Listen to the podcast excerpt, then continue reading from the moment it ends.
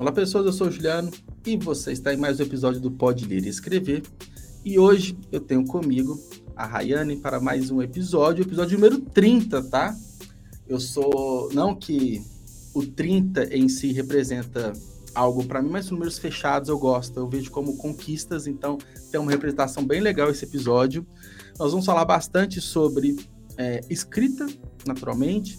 Ela é autora publicada, vamos falar bastante sobre processos, o livro em si, mas esse episódio vai ter um diferencial bem legal, porque temos outro ponto em comum que nós somos podcasters. Então, falaremos também de produção de conteúdo em áudio, em plataformas, em desafios, em pautas. Eu acho que é bem legal.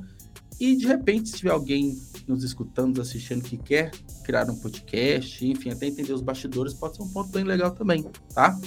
E antes a gente já para a primeira pauta, é, quero falar do Clube de Autores, que é o nosso patrocinador e o apoiador aqui do Pode Ler e Escrever. O Clube de Autores, para quem não conhece, é a maior plataforma, a maior comunidade de autores independentes do Brasil. Para quem quer ter o livro físico, principalmente publicado, ter o livro físico em mãos, aquele sonho né, de cheirar o, aquele cheirinho do próprio livro que é bem gostoso. O Clube de Autores está ali, plataforma super legal para você colocar todo é, o seu livro, a autopublicação e receber ele em mãos. É bem interessante, ele nos apoia aqui. Então, vamos lá. Rayane, é, eu costumo perguntar para os escritores, que é uma curiosidade que eu sempre tenho com todos eles, é como que começou né, o, a escrita, né? Como que surgiu a ideia de escrever o primeiro livro, qual, quais foram as primeiras primeiros insights, o início na literatura. Como que foi? Ah, antes. Boa noite, como você tá? Tudo bem? A gente se cumprimentou antes, a gente conversou antes, mas agora ficou ao vivo, a gente tem que simular. Oi, boa noite, tudo bem? Tudo bem? Como você tá? Esqueci dessa parte. Falei tanto que esqueci do Ai, principal, que é te cumprimentar de novo. Ai, ai, Jesus, boa noite, boa noite, Juliano, boa noite, pessoas que estão ouvindo e me vendo, pessoas que estão me vendo pela primeira vez, né? Porque eu. É que a gente tá falando também mais cedo, né? O seu podcast é só em áudio, né? Não tem é, a live, né? Eu não costumo mostrar minha cara lá, então, uhum. boa noite. Feliz Dia das Mulheres para todas as mulheres que estão me acompanhando nessa live. Feliz, parabéns. E, e assim, é, vamos lá. Tantas perguntas, né? Falei tanta coisa antes, né? é, vamos ah. lá. Vamos tentar fazer uma, é. uma linha do tempo aqui. Vamos. Eu fui para a escola quando eu tinha quatro anos de idade, era bem uhum. criançona mesmo. E a minha mãe, sabendo que a única escola que tinha no bairro que aceitava crianças da minha idade era uma escola particular, ela queria que eu já chegasse na escola do nada, sabendo tudo. Uhum. Que é para não ter um atraso imenso de eu ficar anos uhum. repetindo a mesma série. Sim. Então ela comprou um monte daqueles livros de histórias de contos de fadas, de uhum. clássicos, uhum. que vinham com, todos com um CDzinho. Oh, que lembro. você acompanhava uhum. a história no CD e no livro tinha umas figuras super bonitonas, assim. Uhum. E ela comprou essa coleção inteira para mim. Inteira. Eu tinha todos, todos, todos. No... Isso assim, antes da escola, né? Assim, é, escola. é, uma preparação, eu, né? Era a preparação. Eu, eu, tinha três anos quando ela começou a fazer isso. Aí, aí ela comprou todos para mim e começou a me ensinar a ler dali. Foi ali uhum. que eu uhum. comecei a aprender a ler. E foi ali que eu comecei a me apaixonar por leitura, porque eu fiquei viciada graças à minha mãe. Sim. Beleza, eu fui para a escola. Já sabendo ler mais do que todo mundo. Uhum. E na minha sala tinha três pessoas pretas. Três, contando comigo. E no universo de. No universo de trinta e poucos alunos. Uhum. Então, assim, era difícil de explicar como é que a garota negra conseguiu e o restante ainda está caminhando. É o que e não aí... era para ser um, um, susto, uma surpresa, poder ser, ok, ela sabe mais que todo mundo, mas querem tirar uma justificativa por que, que você sabe ler, né? É... é, então, para resumir, com essa pequena história da minha infância, eu quis dizer o seguinte: eu tive uma infância ruim, tá? Uhum. Não foi bonita. Foi horrorosa a minha infância. E por conta dessas dores que eu adquiri, por conta do bullying que eu sofri, das situações de racismo que eu sofri, eu comecei a encontrar um lugar onde eu podia tentar fugir disso. Uhum. E esse local foi escrito. Entendi. Eu precisava sair daquele círculo de dor que eu sobrevivia uhum. todas as manhãs enquanto eu ia para a escola. E eu tinha poucos amigos ao meu redor, porque tinham poucas pessoas parecidas comigo, então era complicado uhum. de fazer amigos. Sim. Então, quando você é uma criança que cresce num local onde você não tem muitos amigos, os seus amigos se tornam objetos. Logo, os meus se tornaram os livros. É, você, você na, na, busca por. É, e eu imagino que uma criança, né, hoje você consegue refletir sobre tudo isso, mas você não entende, tipo assim, o que, que tem de errado comigo, né? Tipo, você fica numa constante busca de respostas, de entendimentos, acaba que você encontrou nesse momento o livro, né? De, de todas as duas formas, né? Na leitura e na escrita. Exato. Então, assim, eu comecei a escrever, provavelmente dito, coisas a sério para poder colocar em algum canto pelo Spirit Fanfiction. Eu acho que todo mundo conhece uhum, esse site. Sim. E eu postava fanfics lá é, de coisas que eu assistia na época. Então, vamos, uhum. vamos lembrar. Eu fiz uma fanfic inteira de Naruto com 100 capítulos. Uhum. eu era muito que fã desse, legal. Eu era muito fã desse anime, entendeu? Uhum. Então, assim, não teve como eu me segurar nesse negócio. Eu escrevia pra caraca sobre Naruto. Depois eu uhum. comecei a ficar fã de novelas latino-americanas, não só brasileiras, mas mexicanas, colombianas, paraguaias, uhum. etc. Então, como eu assistia muito essas coisas, eu comecei a escrever sobre outras telenovelas com os mesmos famosos que eu assistia na TV. Então, uhum. eu fiz uma fanfic de Rebelde. E isso a gente está falando, você tinha o quê? Uns 13 anos por aí? Eu 14? Tinha uns 14 anos, 14. 15 uhum. anos no máximo. É, e assim, foi aonde eu comecei a ser lida de verdade, através dessa fanfic sobre RBD. Hum. Foi aonde que eu comecei foi a ser lida. estouro, né? É, que foi, foi assim. Né? Para a época, foi um negócio muito grande, porque o, o grupo ainda estava no auge, no auge da, da carreira, uhum. assim, ainda. E tinha muita gente procurando por conteúdo sobre o grupo, porque Sim. o grupo estava anunciando que ia acabar. Então a gente não queria deixar isso para trás e a gente uhum. alimentava esse conteúdo até saturar. E eu fui legal. com isso.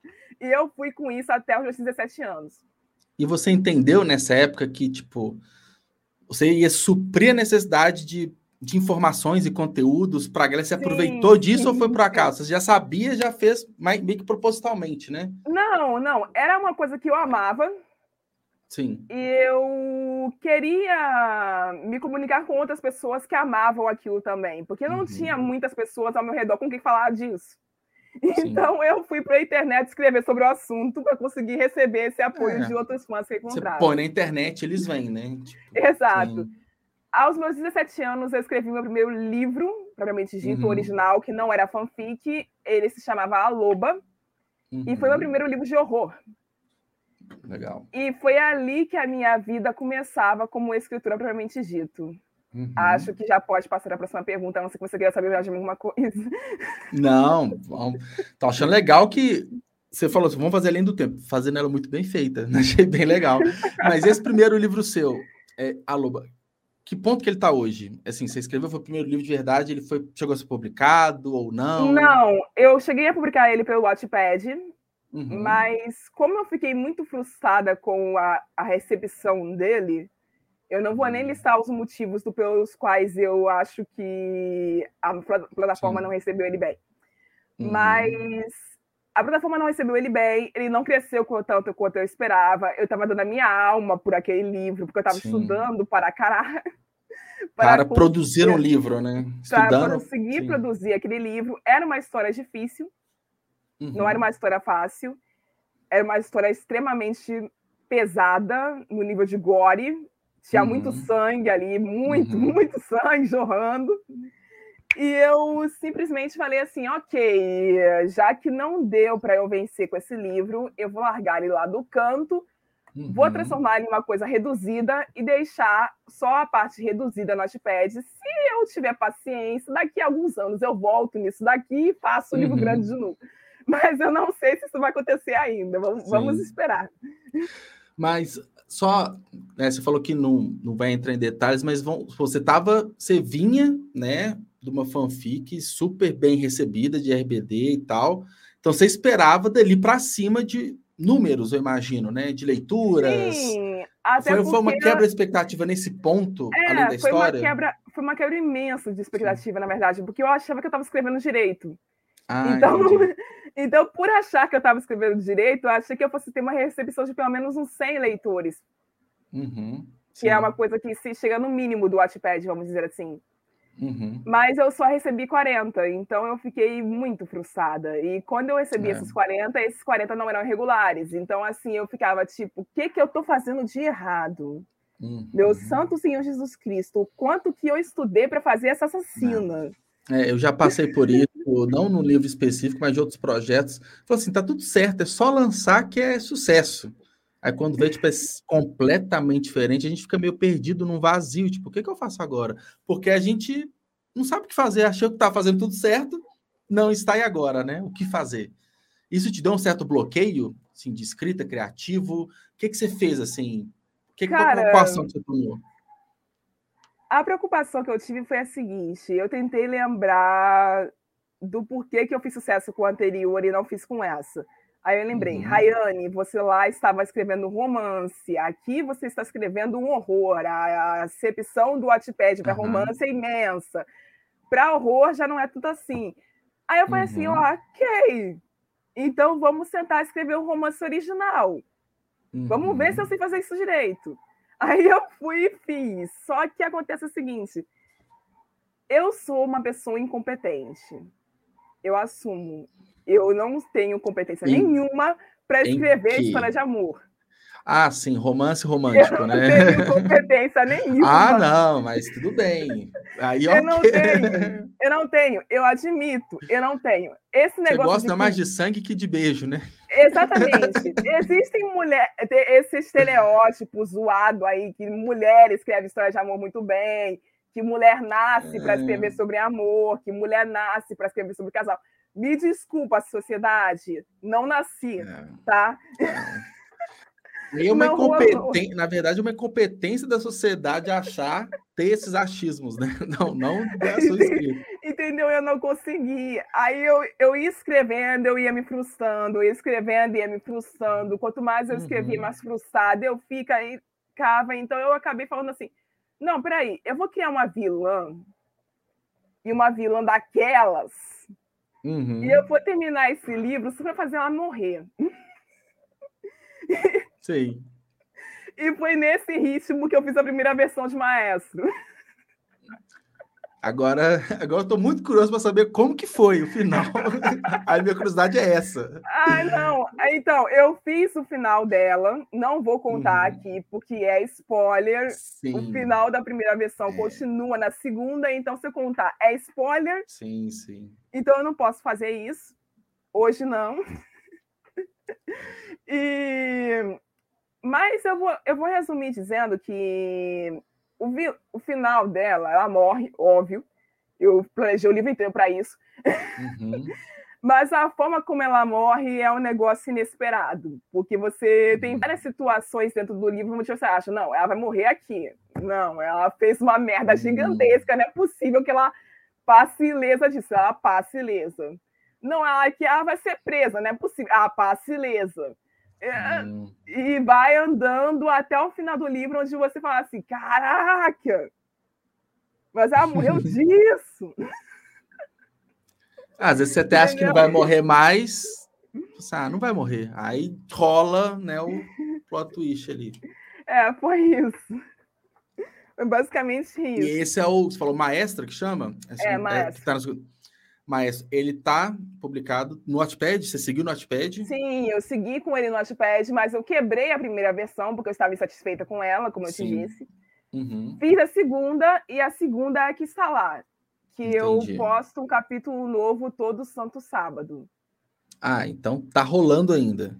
Tá rolando ainda. Então, se alguém estiver hum. interessado em ler, eu vou falar sobre mais um pouquinho da sinopse na, nas próximas perguntas que ele fizer aí. Uhum, então, sim. se alguém estiver a fim de ler e tá aqui assistindo essa live, vai ah, lá no meu canal Watchpad, então, por favor. Interessante que você não abandonou o Watchpad, porque pela primeira não. experiência, às vezes poder ter ficado frustrada num ponto de tipo, ah, não quero saber mais disso. Acabou que você insistiu, não, só mudou assim, o gênero assim do. É, entendeu? De, de um romance fielmente dito para uma história de amor virou suspense, que é uma coisa que eu consigo fazer. Uhum.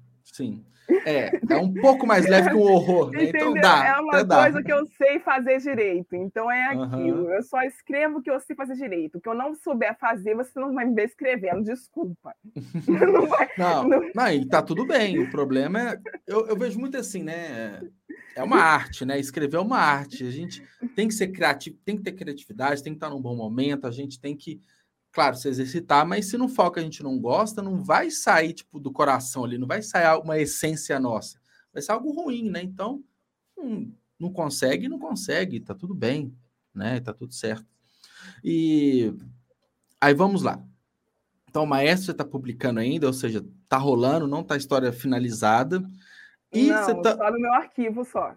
Ah, sim, só. Entendi. Arquivo. Então você sabe de tudo. É... Você não está sendo tipo no ao vivo, posso... tipo, o que, que vai acontecer, não, você não, já sabe. Não, né? não, mas eu não posso sair falando, né? Lo... Senão Lógico. eu quebro o espírito do suspense. É um mistério, gente. Vai ser um mistério, por favor. Não, é, além de tudo, tem que ter o mistério do próprio livro, né? Não é Exatamente. É, e é interessante do Wattpad que ele permite essa, esse tipo de interação, né? Você publicando uhum. recorrentemente um capítulo, as pessoas vão acompanhando. Acho que é um dos principais diferenciais do Wattpad, sei lá, em relação à Amazon, né? Que você publica só o livro sim, inteiro. Sim, sim, sim, e sim. Tudo... E aí você tem alguma outra publicação rolando no Wattpad? Ou Não, por enquanto eu deixei só hum. Maestro mesmo, porque eu preciso terminar de publicar ele lá. Sim. É a minha história mais lida na plataforma atualmente. Legal. Então, eu preferi deixar ele isoladinho lá, quietinho na dele, até ele ficar completo, e Sim. depois eu começo a lançar as outras. É, até para não ter um risco de dividir uma audiência, tipo, tá funcionando, né? É. Depois de tanto esforço, vamos, não vamos mexer tanto não, né? Vamos continuar, terminar. Eu acho que eu entendo esse ponto. E aí você também tem publicado na Amazon, né, um livro, correto? Sim. Som, Sangue e Rosas. Fala sobre ele. Bom, vamos lá. Aí eu já vou desmentir o senhorito. Hum. Eu publiquei, mas não fui eu que escrevi. Quem escreveu hum, foi uma das minhas personagens. Ah, legal. Eu... Inclusive, inclusive, senhorita, quando eu estava montando a pauta, estudando né, sobre você para o podcast, naturalmente eu entrei aqui na Amazon, no livro e tal. Eu falei assim, cara, tem aqui é, os nomes e tal, pseudônimo tem sua foto. Eu fiquei na dúvida. Aí no, no Instagram você falou assim: ah, esse aqui é meu perfil de autora. As pessoas não me conhecem pelo nome, eu fiquei confuso. Aí. Eu quero... vou explicar. Exato. Agora Vamos lá. Pô, chegou num Vamos ponto lá. que eu tava Vamos curioso. falar sobre quem é a Scarlett Greystoke. Exato. Vamos lá. A Scarlett Greystoke é uma entidade. Hum, tá. E ela assume o meu corpo enquanto eu estou escrevendo. É basicamente hum, isso. Por isso que ela assume. é basicamente isso. Então, eu sempre fui uma pessoa muito insegura em relação à minha imagem, etc., Câmara uhum. 4, por várias questões. Então, quando eu ia escrever alguma coisa e ela ia ser original, eu decidi que eu ia usar um nome que fosse assustador. Um uhum. nome que hum. dissesse o que eu tô querendo fazer. Uhum. E aí eu comecei a criar essa entidade para mim mesma. Foi daí que Sim. saiu a Scarlett. Hum, entendi. Aí todas as vezes que eu vou escrever um livro, ou eu assumo a identidade dela, uhum. ou eu assumo a identidade de uma das minhas personagens. Ah, legal. Que foi o caso né, do, do livro. Da C.S. Uhum. Dashwood, que é hum. a autora barra minha personagem que escreve uhum. e narra Sons Sangue Rosas. Hum, agora entendi, entendi. Então é aquela coisa, quando você escreve, é, é, é, é, um pouco além do que eu tinha falado na questão que a escrita é uma arte, a gente tem que estar tá preparado, tem que estar tá bem para sair algo bom. Então, é além de tudo isso, é uma incorporação. Exato. Algo... É um ritual de invocação que eu faço aqui em casa. Você está vendo meu hum. quarto, esse é o meu quarto. Uhum. É onde eu uhum. durmo, é onde eu acordo, é onde eu estudo. E quando eu quero que a Scarlett venha, eu tenho uma playlist certa para chamar ela, eu tenho o um incenso certo para acender, eu tenho. Sim, o ritual mesmo, é um ritual. É um ritual propriamente dito, só para que ela venha e me inspire, para que eu consiga fazer hum. o que eu faço dentro dos meus livros. Porque se eu ficar na Rayane, Uhum. A Rayane é uma pessoa muito empática, a Rayane é uma pessoa muito fofa. Ela não vai conseguir criar a história. Né? escrever sobre um cara que esfaqueou a mesma menina nove vezes, entendeu? Então, assim, a Scarlett tem que fazer isso. e ela vai lá e faz. E já, não adiantando, mas quem que apresenta o podcast? A Rayane. A Rayane. Então, beleza, a gente volta para cá. É por isso que no uhum. podcast eu uso o nome de Ray e não Scarlett. Uhum. Sim, porque sim. é outra coisa. Ela é uhum. outra coisa. É, são outras temáticas, a gente vai chegar ainda, mas é completamente diferente das histórias. A atriz do personagem, tá uhum. bom? É assim que funciona. Ah, entendi, entendi. Então, assim, né? É, a Scarlett que escreve, mas também Sim. chega num ponto, dependendo da história, pode vir ali uma, uma personagem sua e assumir a caneta. Quem assumiu a caneta dessa vez são Sangue Rosa, escreveu assim mais direta logo, foi, foi a Cassandra, uhum. a CS Dashwood, o nome dela é Cassandra, Marion Dashwood, o S é uhum. é também junção do Cassandra. Foi uma homenagem que uhum. eu fiz a uhum. C.S. Lewis, que foi uhum. escritor de, de Nárnia, Sim. que é um dos meus autores favoritos, e não consigo desgrudar desse homem, não consigo, desculpa, não consigo. Em algum então, ponto ele vai aparecer, né? Igual é, agora. Né? Então, no meu primeiro conto publicado, que ele é um conto, eu quis hum. trazer essa, essa indumentária para relembrar o C.S. Lewis. Hum. Então, quem não tinha pego a referência. Sim. Oi! Então, tá aí. você pegou, uhum. pegou agora. Pegou, um spoilerzinho. a Cassandra, ela é uma personagem deste conto. Ou não? Deste conto. Deste é conto, ela faz parte desse Na conto. verdade, ela, a Cassandra é um dos protagonistas do universo Feitos de Som e Sangue. Uhum. O que, que é o universo Feitos de Sons e Sangue? Para eu conseguir explicar quem é a Cassandra e o que, que é Sons e Sangue e Rosas. O universo Feitos de Sons e Sangue é uma coletânea de três livros uhum. dois contos e um livro no meio gigantesco, que no caso é Maestro. Então a gente começa o hum. universo abrindo com São Sangue e Rosas e a gente tem a história da Cassandra. Hum, tá rolando o Maestro agora. Som Sem é, publicado, maestro veio o Maestro, finalizou quando em determinado momento. morrer, quando eu terminar esse livro, eu vou hum. começar a escrever um outro que depois eu dou o nome, se você quiser que eu dou o nome aqui. Ah, Mas... é, lógico, lógico, lógico. É, enfim, vamos lá. A gente começa com Sangue Rosas, é a Cassandra, que ela uhum. puxa esse universo, ela abre esse universo, dizendo que ela é uma menina de 15 anos.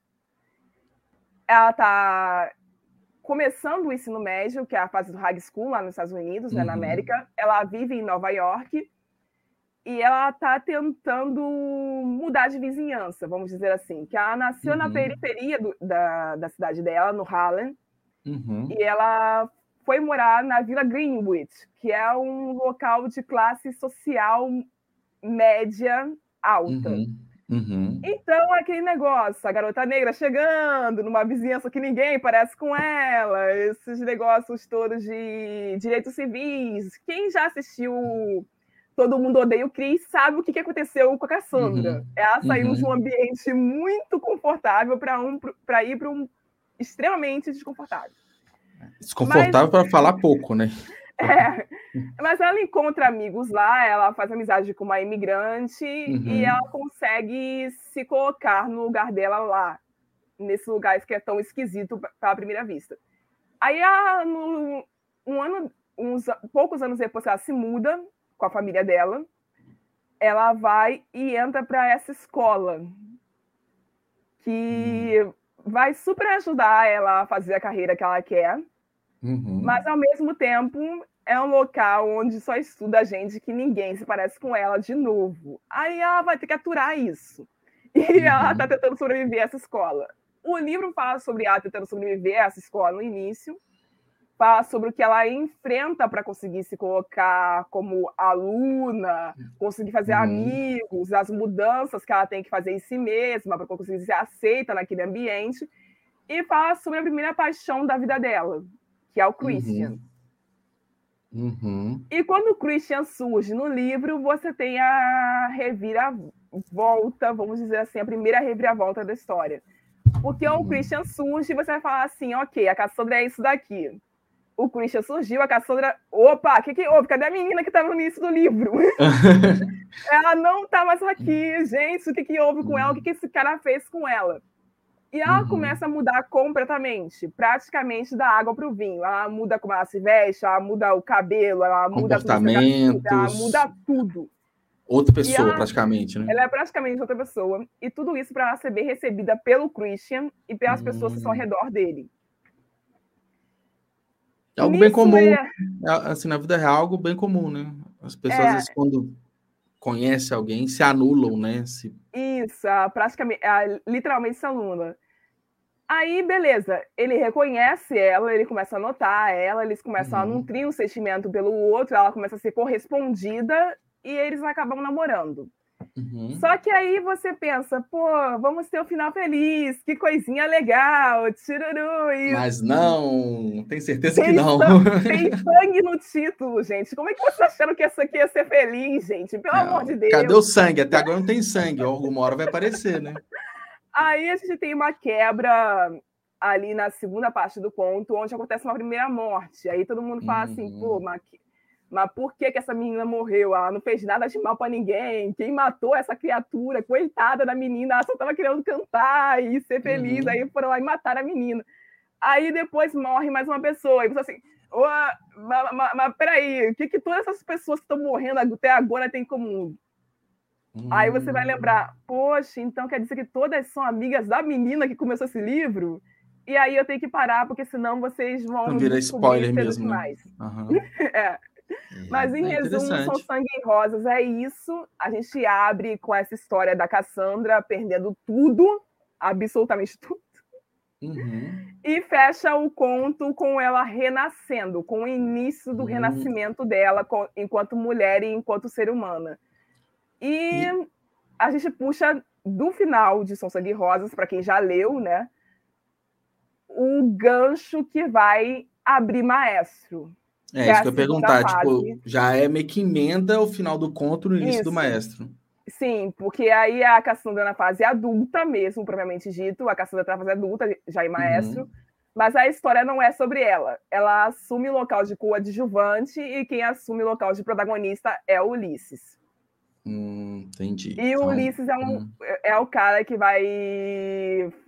É, para tentar resumir aqui, ser o par romântico dela durante o Sim. universo inteiro. Então, ele vai encabeçar esse livro para poder apresentar quem é ele, de onde que ele veio Sim. e o porquê que esses dois estão juntos agora. Entendi. Interessante. E ele você falou, é um livro bem grande, né? Tipo assim, é uma história, imagino, muito densa, complexa, reviravoltas. E que ponto que ele tá, assim, 50%, 60%? Como que tá? Tá quase acabando? Você tá dizendo de publicado de ou tá dizendo do que eu fiz? Não, você já fez tudo, né? Mas de publicado. É. Ah, então, de publicado ele tá em 55%, eu posso um pouquinho dizer? mais da metade, né? É, um pouquinho mais da metade. Hum, que legal. Aí, semana a semana, você publica um capítulo novo. Tem feito Isso. desse ritmo. Aí eu tenho o ah, arquivo ah, pronto com os meus resumos, aí Sim. eu vou editando o que eu preciso editar, e depois que eu edito, eu vou lá e publico todos os sábados por volta das 8 horas da noite. Que legal. E a previsão de finalizar? Faltam. Uh, vamos lá. Esse eu... ano, né? Esse ano. É, esse ano. Imagina. Ele finaliza esse ano, obviamente. Mas, uhum. assim, agora te dizer, tipo, vou finalizar em maio. Eu não consigo te dizer isso. Uhum. Eu não consigo. Não, é, eu falo assim que. Porque eu tenho algumas coisas para editar ainda. Ah, sim. É porque 55% é relativo, né? Depende sim. o quanto que é para trás e quanto que é para frente. Mas Exato. até mas eu estou entendendo uma questão mercadológica, assim, você vai finalizar no Notepad, você pretende publicá-lo na Amazon, alguma, alguma coisa assim? Então, Igual... esse que é o problema. Pra... Eu fiz o Som, Sangue e Rosas, da... você deve ter percebido, de forma independente. Sim. Eu não, eu não tive editora por trás. Então, uhum. eu paguei a minha publicação. Uhum. Eu paguei os profissionais e esses profissionais me possibilitaram Sim. fazer essa publicação. Uma revisão, uma capa, isso, diagramação, isso, essas isso, coisas. Isso, Sim. isso tudo. Para eu fazer o mesmo com o maestro, eu vou precisar de muito mais dinheiro. Que é muito maior, né? Exato, é um livro de quase 300 páginas. Uhum. Então, assim, eu não posso publicar ali na Amazon com a mesma velocidade que eu publiquei SSF. Ah, sim. É, porque então, a gente está falando quase que 10 vezes mais. Porque geralmente Exato. é por lauda, né? O principal custo é por lauda, então Exatamente. 300 para 35, pelo que está aqui na Amazon, realmente Isso. não tem esse Exatamente. Né? Então, por conta desse problema, eu estou planejando se funcionar da forma como eu estou criando na minha cabeça eu estou planejando criar uma campanha no Catarse para que esse livro seja financiado pelos leitores. Legal. Em parte, eu ainda vou arcar com o custo, mas em, de, de resto, a maior parte vai entrar só o financiamento dos leitores, porque é a única forma que vai realmente impossibilitar de fazer esse livro existir fora do Wattpad, porque sem isso. Uhum se, só se é, acontecer algum milagre e alguma editora falar assim, Rayane, vem para cá, e eu falar assim, uhum. assim, ok, tô indo. É, mas para isso não, não, não tem como, é o catarse mesmo. Não, eu acho que é, é interessante porque, assim, você tem alguns meses daqui para frente ainda, de repente você lança a campanha antes de estar pronto, né, publicado, e se tem uma galera ali entusiasmada já lendo, e dependendo do valor do apoio, acho que pode ser muito bem viável, sim pelo menos para você recuperar parte, boa parte do investimento, pode ser interessante. E de repente até versão física, dependendo do quanto arrecadar. É, eu não estou no, nos planos com isso ainda não, mas se, se vier a possibilidade, por mim, tudo ótimo. É, de repente uma junta os três, né? Porque a gente é, aí Fica até mais é, prático, dependendo. Três, eu, que... É. eu vou ter que terminar o terceiro, que é o spin-off ainda, sim. que ele não está terminado, e vou ter que fazer mais um esforço para poder divulgar ele justamente com os outros dois. Aí vai ser. É, um porque tem essa questão complicado. também, né? né? É porque real... tem gente que acha que é fácil, né?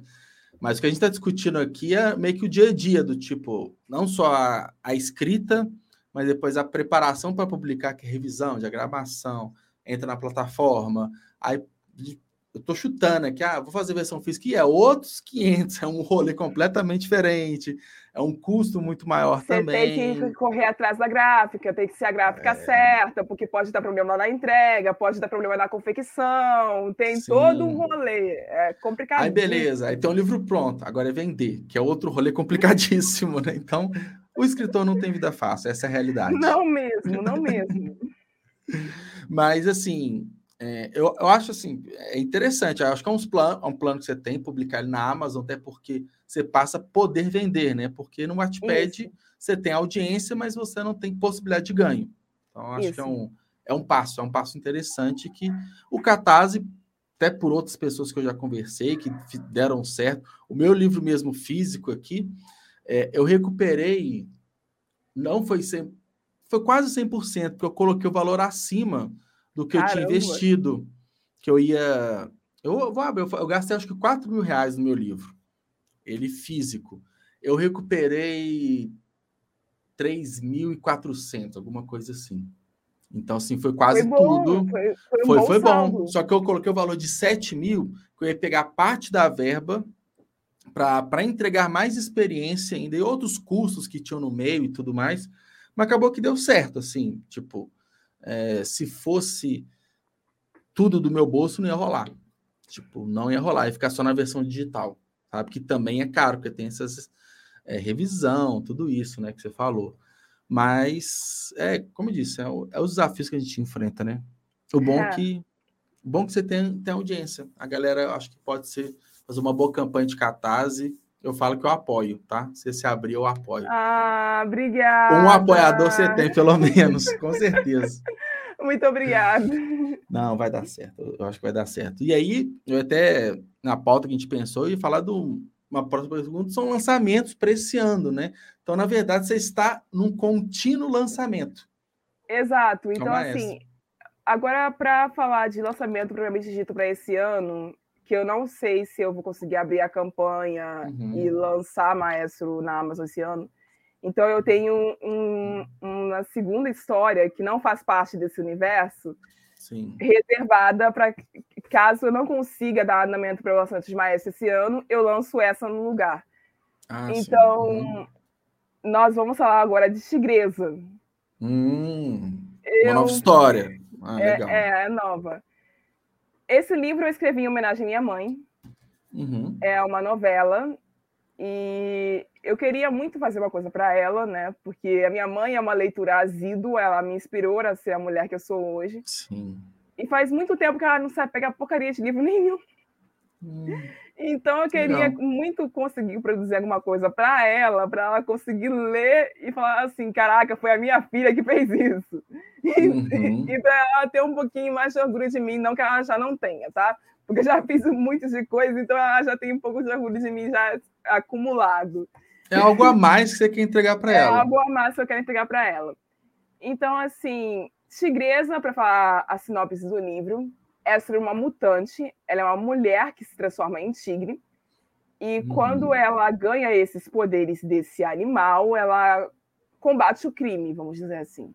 Uhum. Só que ela combate o crime numa espécie de tempo onde esse crime que ela está combatendo não é dito como crime.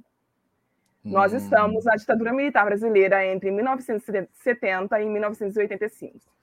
Ah, então o que ela, na percepção dela, é um crime, algo comum na sociedade. Então, na verdade, de repente, quem está cometendo crime é ela. É né? praticamente permitido o crime uhum. que ela está combatendo lá.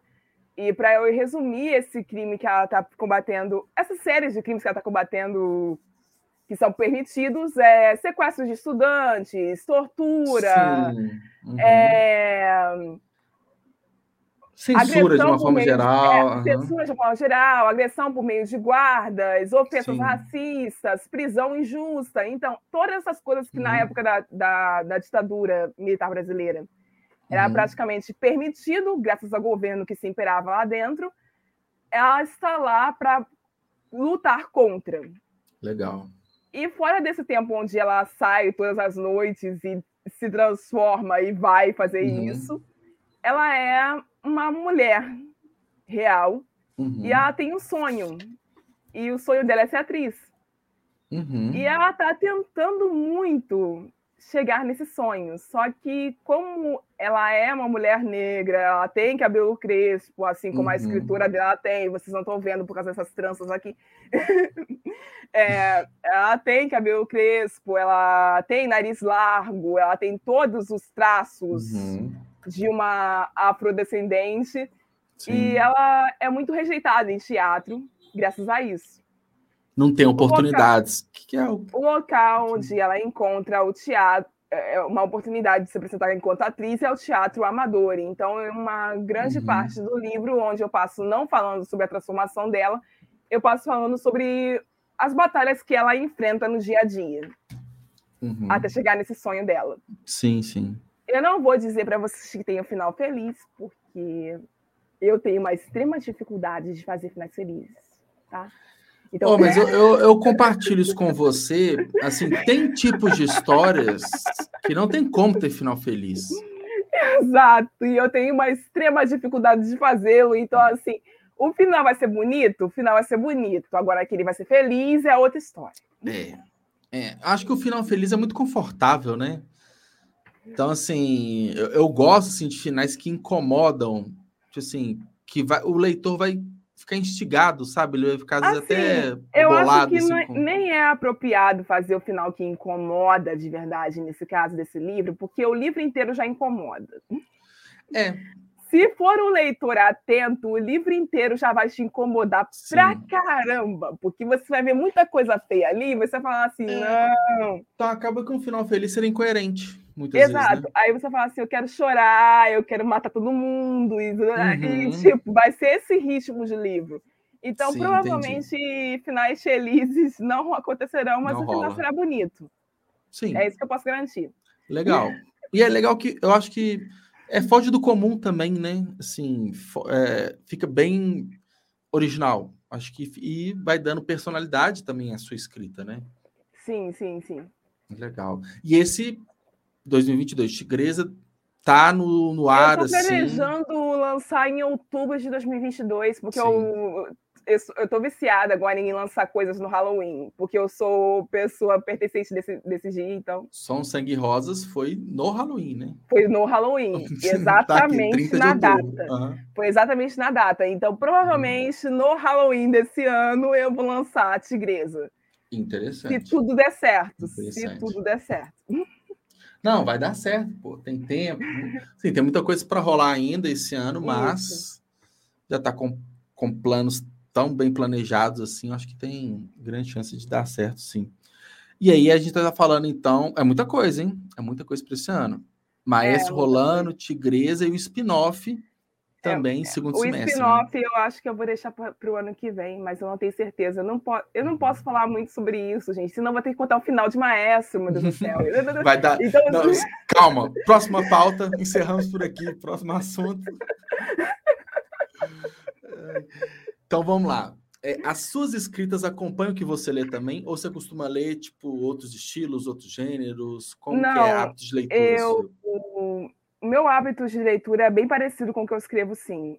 Eu uhum. leio muito horror, eu leio muito suspense, eu leio muita ficção científica, eu leio muita não ficção também. Uhum. Então, esses tipos de coisa que eu leio é geralmente o que eu escrevo. Uhum. Até porque eu não consigo engatar bem para ler em outros gêneros. Eu tenho Sim. grande dificuldade também de ler histórias de amor.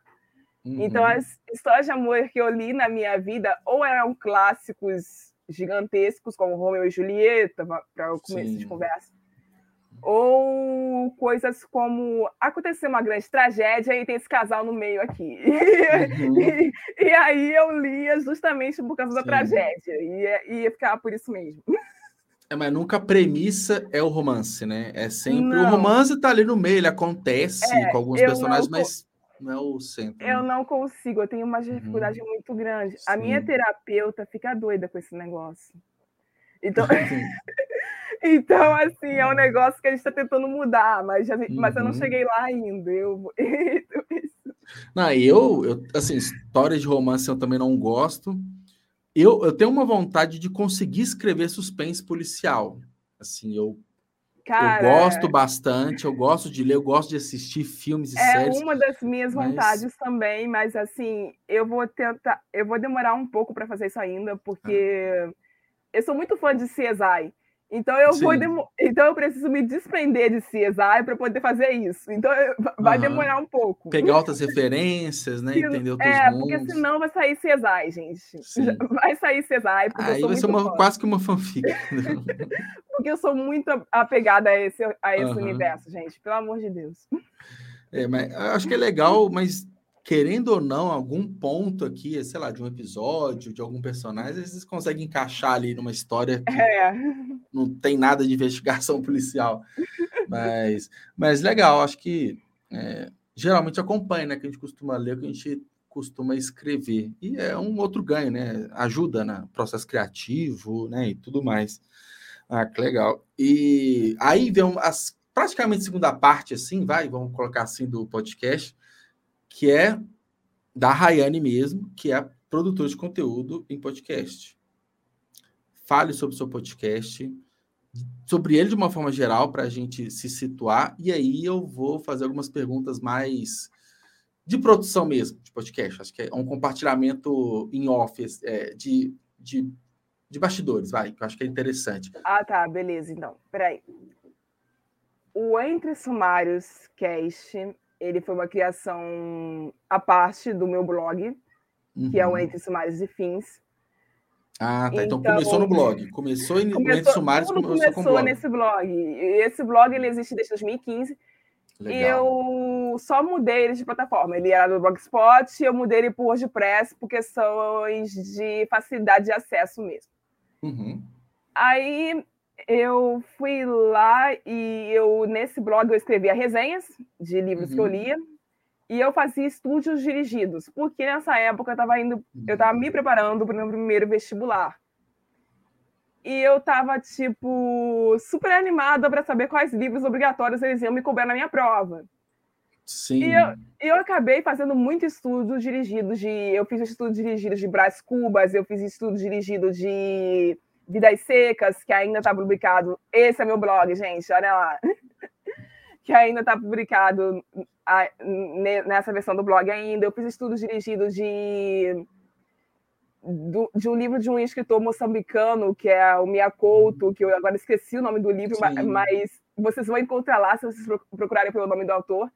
Eu fiz uhum. estudos dirigidos de um monte de livros e botei nesse blog, porque eu estava me ajudando a relembrar o que eu precisava estudar e estava estudando outros estudantes. Legal. correndo atrás de saber alguma coisa sobre esses livros que eles iam ser cobrados lá no futuro, dentro desse espaço aí. Uhum. Então, com essas resenhas, esses estudos dirigidos, esses resuminhos que eu fazia desses livros, eu acabei ganhando uma, uma audiência considerável. Uhum. E eu conversava muito com essa amiga que eu tinha há uns tempos atrás, que foi quem me ajudou a iniciar o Entre Sumários, a Jimmy. Uhum. E ela falava assim: não, cara, o teu blog é super bom, mas talvez a tua visualização não tenha subido ainda, porque tu não tem uma segunda mídia. E você já falou que você é péssima para gravar com câmera, então saia do, do YouTube, vai fazer outra coisa. E aí que eu pensei, poxa, eu sou apaixonada por suposta leitura. Que, para quem não conhece, é um podcast uhum. de literatura que tem há muitos anos muitos Sim. anos. E eu falei assim: eu vou fazer alguma coisa inspirada no suposta leitura. Sim. E foi da onde surgiu o Entre Sumários. Ah, que legal. Então, com blog, com blog tem há vários anos e foi uma essa necessidade de ir além, né? De tipo, de Isso. transpor a mídia textual. E aí foi pro, Isso. Então pro, a gente se, se colocou naquela comunidade ali, que é o Book Twitter, vamos dizer assim. Sim. Criamos os nossos perfis, criamos o perfil profissional do podcast e falamos assim: ó, vamos tentar interagir com essa turma e vamos ver do que, que eles estão falando e vamos transformar isso Legal. em conteúdo. E basicamente uhum. é isso que a gente faz toda santa semana. A gente pega o conteúdo que está sendo falado na rede e transforma ah, ele para um sim. podcast. Pega polêmicas, assuntos que entraram em alta, algum acontecimento e transforma isso em um roteiro em, e vai. É, aí de vez em quando a gente sai desse modelo tradicional que nós temos e vai falar de coisas que são nossas mesmo. Uhum. Por exemplo, não entrou em pauta, em alta dentro da comunidade literária, o apagamento de autores negros brasileiros. Mas uhum. eu resolvi falar disso ano passado Sim. e falei, entendeu? Uhum. Então, assim, é, são coisas íntimas minhas ou das meninas que gravam comigo, aí a gente sai e fala. Não, legal. Acaba que o, o que acontece ali no Twitter, que a gente sabe que é um mundo à parte, né? Assim, é, é uma é, um, é uma fonte de dados para pauta, que ele é comum, Isso. mas não necessariamente te impede de falar de qualquer outro assunto que envolve literatura e você, vocês, né, no caso. Exato. Cara, que legal. E toda semana, toda semana vocês Todo gravam... sábado, por uhum. volta das duas horas da tarde, tem um episódio novo no feed. Estamos disponíveis em 27 plataformas. Então, uhum. assim, é praticamente impossível você conseguir adicionar um agregador de áudio e não me achar lá dentro, tá? Além dos mais tradicionais, que Entendeu? 99% eu, usa, ainda eu tem alguns. Esforcei, eu me esforcei para estar tá disponível em todos, praticamente, que eu consegui alcance, entendeu? Uhum. Então, assim, eu estou disponível na Amazon Music, então já dá para acessar pela Alexa. Então, se você tem a Alexa aí quando da sua casa, acessa só, por ela. Só gritar, Alexa. Abre, é, é só gritar para Alexa que ela, que ela vai me achar. Uhum. Ela vai me achar, entendeu? Eu estou disponível no Audible, que também foi comprado pela Amazon recentemente, mas era independente da Amazon até tempo atrás. Sim. Então, assim, ele me colocou para um monte de outras plataformas, então, assim, é muito difícil Uhum, não é achar, né? Não, é, não, só não acha quem não, não quer, né? Ou seja, a desculpa. Não tem desculpa. Não Resumindo, tem desculpa. é isso. Deezer, Spotify também, que muita gente usa, enfim. E Apple também, que sim, os mais sim, antigos sim, usam muito, né? Quem tem iPhone, os mais antigos usam muito a plataforma da Apple. E aí ele vai ao ar é, segundo, sábado que você falou, sábado, sábado, duas horas. Isso. Mas ele é gravado antes, ele não é ao vivo. Ele é gravado ele... antes. Nossas tem uma rotina assim, de gravação, de sim, definição de pauta. É igual você faz, praticamente falando. Uhum. A gente tem uma, algumas ideias né? Uhum. Então eu deixo nossas ideias anotadas sobre o que, que a gente quer falar. Algumas ideias são minhas, outras são das meninas, uhum. e outras são sugeridas pelo grupo público. Sim, que são legal. essas que a gente pega da comunidade do Book Twitter, que eles falam, uhum. a gente pega a história e fala assim, ok, vamos falar disso semana que vem. Sim, Entendeu? Sim. Então, assim, a gente tem a rotina do seguinte: segunda-feira é o dia de escolher qual é a pauta de hoje. As ideias estão lá, a gente precisa saber qual é delas a gente vai usar hoje. Uhum. Segunda-feira eu escolho a pauta, vejo se elas concordam, se elas me dizem sim, eu falo assim, ok, vamos fazer isso. Aí eu vou lá para o script, que é o nosso uhum. roteiro, onde ficam organizadas todas as minhas falas, e as meninas colocam as delas de acordo com o tempo vai passando. Uhum. Exceto pela minha apresentadora 3, 3 número 3, que é, a, que é a AM, que não uhum. tá, que eu não sei se ela está me assistindo, mas oi, tudo bom? Esse ela, recado é para você agora. Ela não consegue produzir roteiro, ela tem uma grande dificuldade de fazer isso. Então, uhum. tudo que ela fala lá no meu podcast que você for escutar é improviso. Ela é simplesmente sai falando. Pô, ela sai... Pode ser um contrapeso ali, né? Num, num texto roteirizado, vem ela e fala. Exato. Fora, né? Ela pega o assunto e ela sai falando o que dá na cabeça dela. E eu uhum. que, que lute para cortar depois. para editar depois, né? E eu que lute ah. para editar depois, porque se deixar na mão dela, o episódio dura três horas. Então. Aí aquele meme, né? Virou um podcast, literalmente, né? Exatamente. O episódio dura três horas só com ela falando. Então eu preciso cortar para ela não Nossa. tomar o episódio inteiro. Aí ela tem esse problema. E a gente recebe de vez em quando um convidado ou outro, que são escritores uhum. e trabalhadores do livro, que também possuem esse mesmo problema, que não conseguem fazer roteiro. Então eles Sim. vão para o roteiro, se apresentam lá digitando alguma coisa sobre quem eles são e na hora da gravação, realmente, dita que eles falam pelos cotovelos. Sim. E eu Vai que luto pra né? cortar de novo. É. Entendeu? É, é, basicamente esse. É a, a luta a diária, a luta semanal da editora do áudio, né? É essa luta semanal que eu passo como editora de áudio. Uhum. Aí na quinta-feira, que é onde ocorrem as nossas gravações, nós uhum. sentamos, as, as, geralmente são as quatro juntas, mas às vezes rola de uma ter que sair, uma ter que viajar, Sim. assistir uma aula extra, aí acaba sendo só duas da equipe, ou então só eu. Uhum. E a gente uhum. chama um grupo de convidados para gravar com a gente, e esses convidados geralmente são relacionados ao assunto que está em pauta.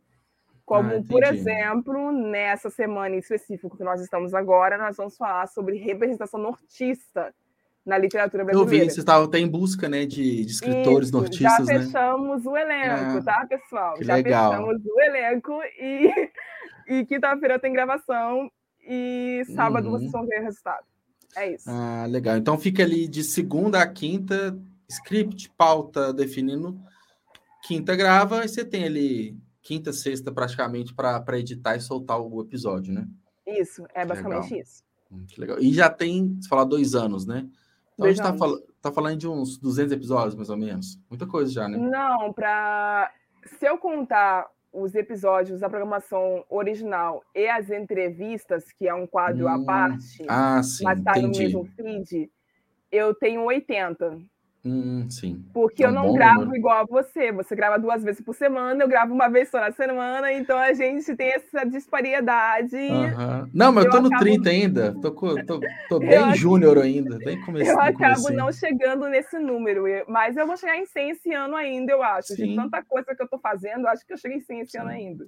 É, tá um por semana, o ano tem 50 semanas, você tem tranquilamente para chegar no 100. E acaba que eu acho que você percebe isso, né? Você, né, na parte da edição e tudo, você toma mais essa frente, é questão de números, né? Então, é um crescimento também do podcast, ele é muito devagar, mas contínuo.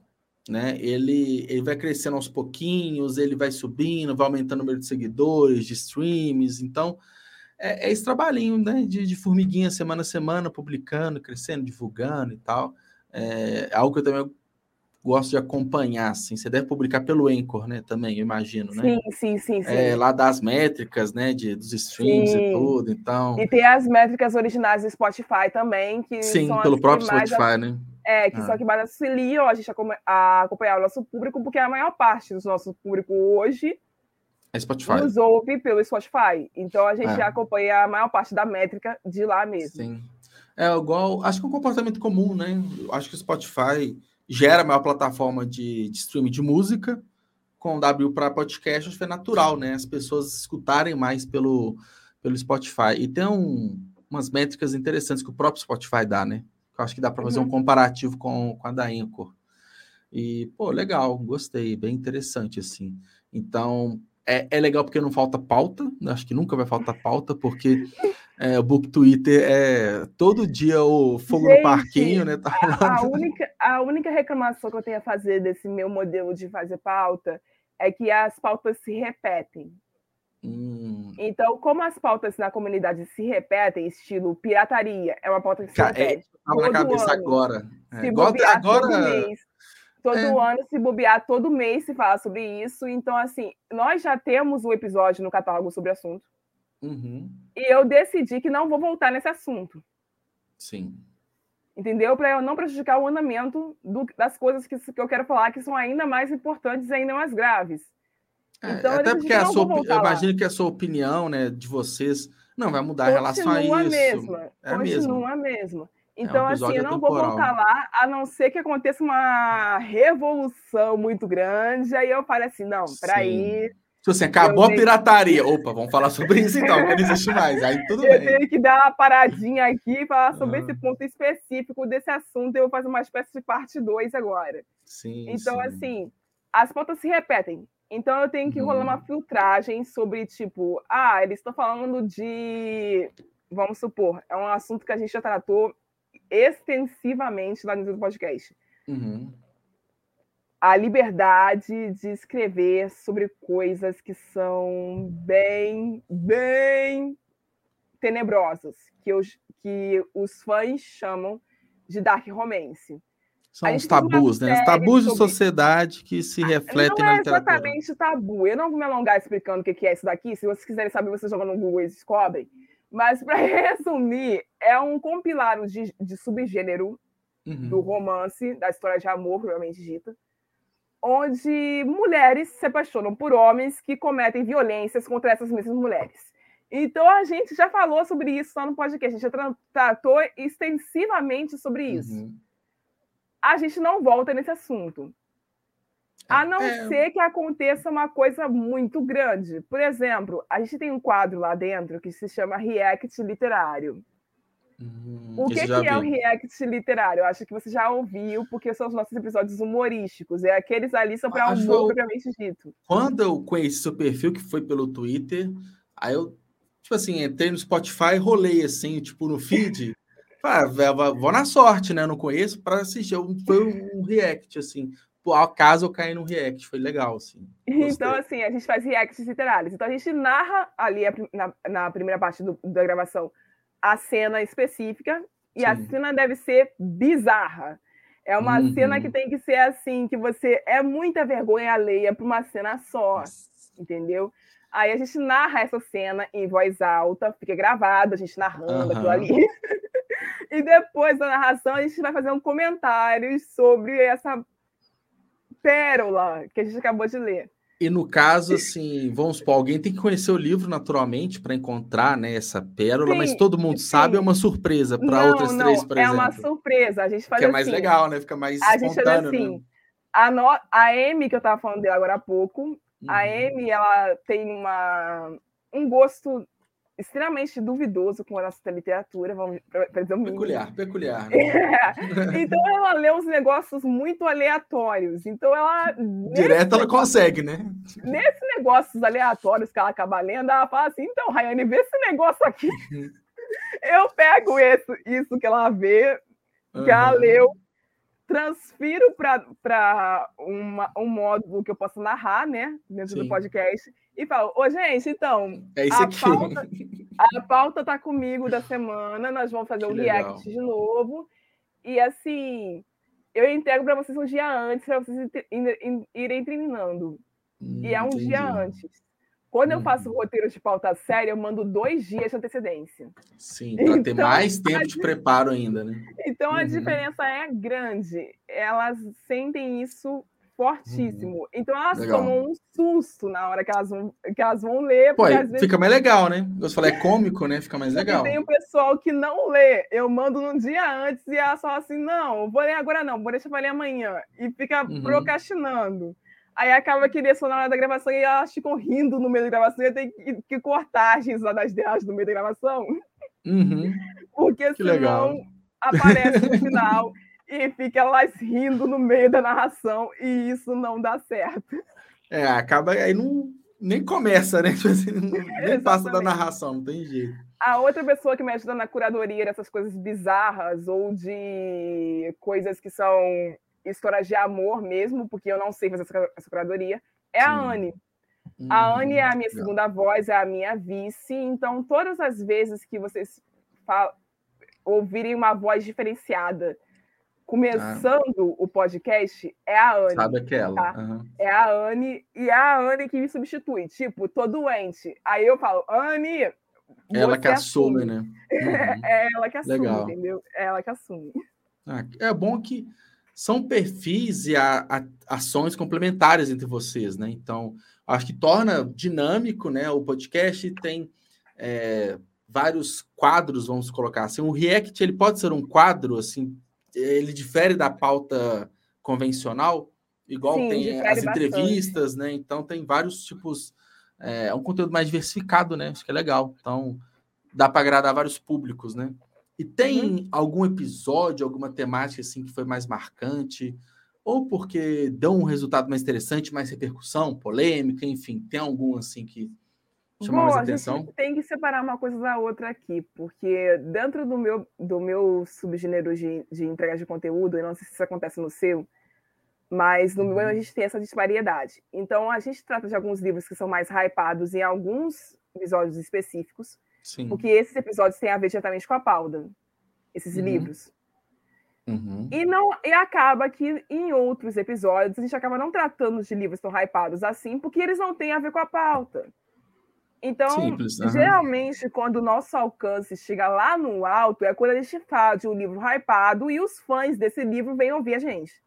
Ah, sim, entendi. Entendeu? A gente tem essa, essa quebra.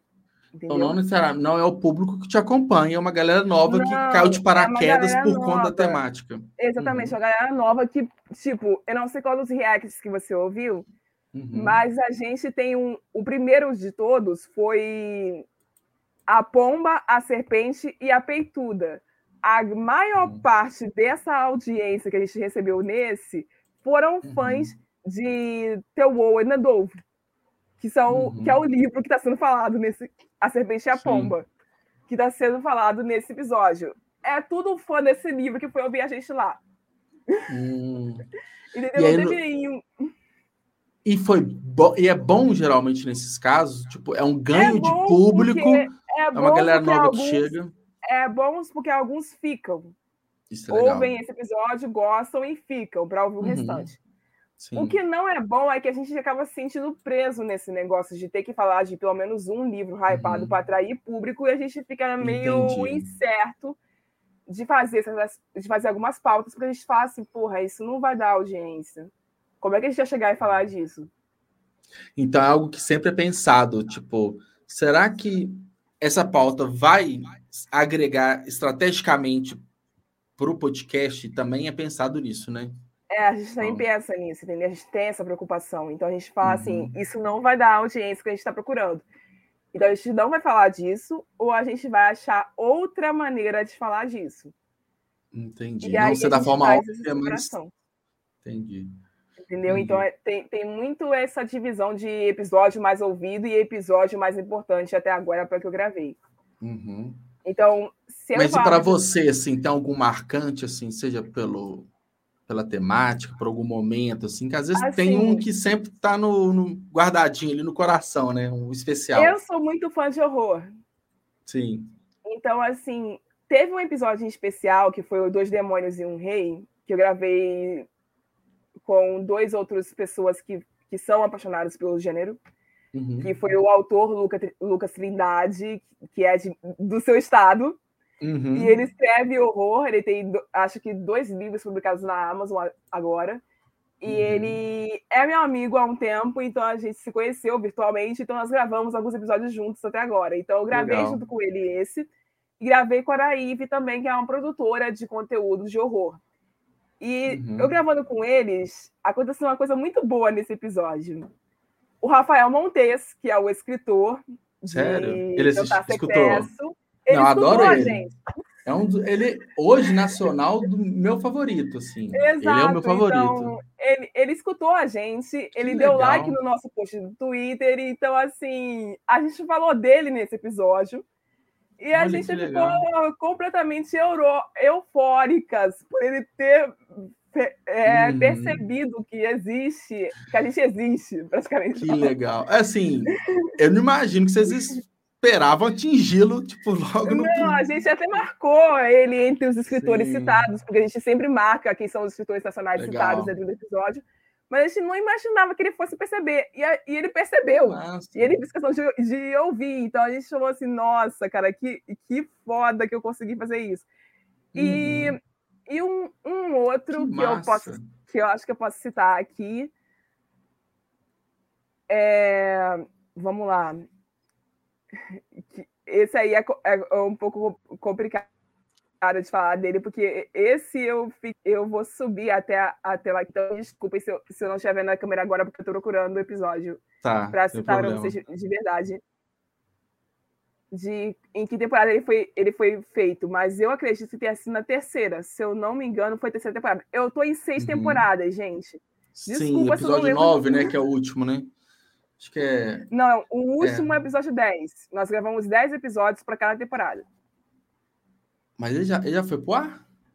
Não, o, o ah, 10 não bom. foi. O 10 ainda ah, vai. Tá. O 10 dessa ah. temporada ainda vai pro ar. Ele é, vai, vai sábado ele... agora, né? Vai sábado agora. Então a gente. Hum. Teve episódio da terceira temporada que eu não tô conseguindo recordar o nome agora, mas depois eu informo para vocês isso. Uhum. Que foi onde o senhor Baço achou a gente. Quem é o Senhor hum. Basso? Quem não conhece o Senhor Basso, ele é o host e diretor do site Leitor Cabuloso. e eu sou fã desse homem uhum. há muito tempo. Então, assim, eu não esperava que ele fosse me achar. Mas foi uma coincidência incrível, porque eu estou trabalhando para a esposa dele. Ó, oh, então foi acaso, tipo assim, os caminhos cruzaram por acaso, literalmente. Exatamente. Né? Eu trabalho para Domenica Mendes. A... O que o Clube dos Autores faz com você é o que ela faz comigo. Legal. Eu trabalho para a rede podcast é delas já faz alguns meses, desde o ano passado, na verdade. Uhum. E ela é esposa do senhor Basso. Então eu não imaginava que eles fossem um dia sentar e falar assim: então, tem aquela menina lá que faz isso aqui. e ele fosse me ouvir ele me ouviu e me recomendou para o público dele. Ah, que legal. Então, então ele fez além, né? Tipo, reconhe... viu, reconheceu e ainda indicou. Entendeu? Então ele realmente ele mudou a minha vida naquele dia. Então, assim, eu só tenho agradecimentos a fazer para a equipe do Leitor Cabuloso, uhum. para a equipe do podcast delas também, porque é muita força, é muito grande a força que eles me dão até aqui. Oh, e é, massa, então eles que motivam a, a, continuar gravando, são essas coisas que motivam a continuar gravando. É, que, é, esse, o reconhecimento, o apoio, estar ali do lado, né? Isso a gente precisa disso, né? É essencial para a gente continuar. Que legal, fico bem, fico bem feliz. E você fala tão, como que eu posso dizer? Você fala tão para cima, né? Para falar do podcast, algo que você tem muito tipo seu, né? Seu filhote, né? Que você cuida tão bem. É dele, o meu filhote. Tão bem feito. É realmente meu filhote, que eu, tô, eu, eu, me esforço muito, tanto eu quanto as, quanto as meninas, para fazer esse negócio dar certo. Sim. Então a gente tem um grande amor por isso, pelo quanto a gente se esforça também para fazer dar Sim. certo. E quanto a esses reconhecimentos, né, a gente vê, tipo, está dando certo. Isso, a gente está fazendo direito. É, tá fazendo, tá alcançando as pessoas que a gente esperava alcançar. Que legal, fico, fico feliz. Eu gosto assim, eu sou viciado assim, podcast, eu adoro. E eu comecei a gostar, acho que foi muito, igual você falou, pô, eu quero produzir um conteúdo ali, mas não quero aparecer. Hoje eu apareço mais sem vergonha e tal, mas quando eu, antes, alguns anos atrás o podcast era perfeito, só falava, né? Não tinha, não tinha que se expor. Então acho que é uma mídia que ela é muito mais eclética, assim. Acho que ela abraça todo mundo. Acho bem, bem legal, assim. Pô, que massa. Desejo um contínuo sucesso no seu podcast. Muito obrigada, desejo igualmente para o seu. Ah, obrigado. Assim, eu sou um bebezinho perto de você, né, em todos os pontos. Mas eu penso em todo mundo parte de um começo, do zero, né? Todo mundo parte do, do mesmo começo. A diferença é que uns partem antes que os outros, e tá tudo certo. Exatamente. É, é tudo, cada um no seu tempo, no seu momento. Ah, que bom. A Rayane, a gente é partindo para essa parte final. Eu já falo que eu adorei a conversa, assim, foi super ótimo, super fluida. Se eu olhei aqui para a pauta duas vezes, foi muito, né? a gente foi emendando um assunto no outro. Acho que esse é o objetivo, né? Ser uma conversa bem legal nesse ponto, mas eu sempre deixo uma mesma, uma mesma pergunta no final, que é uma indicação de livro. Qual o livro que você indica para os nossos ouvintes? Então. Um só, um só, porque eu sou cruel. É complicado fazer isso, porque eu sou uma leitora assídua, eu gosto muito Sim. das coisas que eu leio, então é, fica complicado essa curadoria, mas eu vou indicar um que eu li no ano passado. Uhum. Então, vê se está focando aqui. Dá para ver o título? Tá, O Grande Deus Pan. Isso. O Grande Deus Pan foi traduzido e trago para o Brasil pela editora Corvos, nessa edição que é praticamente uhum. de bolso, né? Porque ela é minúscula. É, bem bonita, né? Capa dura, é, né? É, não, é não, é dura, não. não é molinha. É molinha. Ah, mas bem bonito. Não, então, assim, é, eu apoiei isso no Catarse, eu sempre estou apoiando, apoiando quando eu posso a editora Corvos no Catarse. Então, assim, eu ganhei muito de brindezinho por causa desse livro, então fiquei Sim. muito feliz. Foi representativo, Mas, né? Além do livro isso. em si, a história. Então, trás, né? vocês né? podem encontrá-lo ainda na loja da, da editora Corvos, Corvos, ou então no Kindle para conseguir ler Isso. a versão dele e-book. É, tem que no mas Kindle. Não dá ganhar, é, mas não dá para ganhar brinde mais. Eu acho que eles pararam de produzir os brindes. É mas... provavelmente é para o Catarse, né? Quem apoia ganha é, os brindes, né? É. Então, então, assim, legal. vamos lá. O que, que é o Deus Spam? Por que, que eu decidi recomendar ele hoje? É um livro de horror. É um uhum. dos. Se tornou um dos meus favoritos na vida, logo Sim. depois que eu li. E eu acho que ele é um ótimo lugar para começar.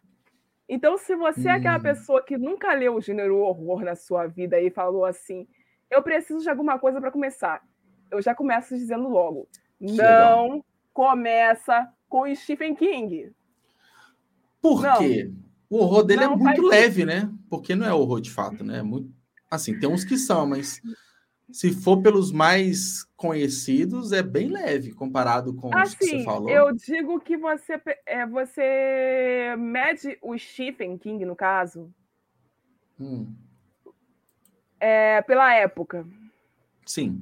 É, isso é então, é muito, é muito claro então, essa diferença. Então, se você pegar os livros dele lá no início da publicação dele, em 1980, uhum. vamos dizer assim, uhum. você vai encontrar Kelly, uhum. um dos pontos altos da carreira dele você vai encontrar It, você vai encontrar Insônia, que são livros uhum. que são moderados, na minha humilde opinião. Sim, okay? moderados no sentido Eu terror, sei... horror Isso. e tudo, né? Tem Sim. gente que diz que It é o fim. Eu falo que. Não, é, é leve. Eu falo que It é moderado, porque eu já vi coisa pior. Tá? Sim. Aí você vai uhum. falar assim: o que é que consegue ser pior do que It? Aí... Ah, tem muita coisa, né? Tem muita coisa. Vocês não têm ideia. É, imagina. Então, eu falo de Deus Pan porque ele é. Ele me lembrou muito Frankenstein, Jenny Rice, né? Sim. Mary Shelley, desculpa. De Mary Shelley. E ele me lembra muito o Frankenstein de Mary Shelley, porque o início da história é muito parecido. Nós uhum. temos um médico completamente doido, ultra egocêntrico, Sim. vai querendo fazer um experimento super sem noção, dessa uhum. vez em uma mulher E ele quer fazer com que essa mulher viaje para outra realidade, uma espécie de multiverso na Marvel, assim. Eu estou só fazendo analogia aqui para vocês entenderem como é que funciona o livro. E ele consegue, dá certo. Uhum. Só que, uhum. como todo bom livro de horror, as coisas uhum. não vão como hum. ele queria. A realidade para onde essa mulher vai não é bonita, não é tranquila, é um negócio horrível. Então, uhum.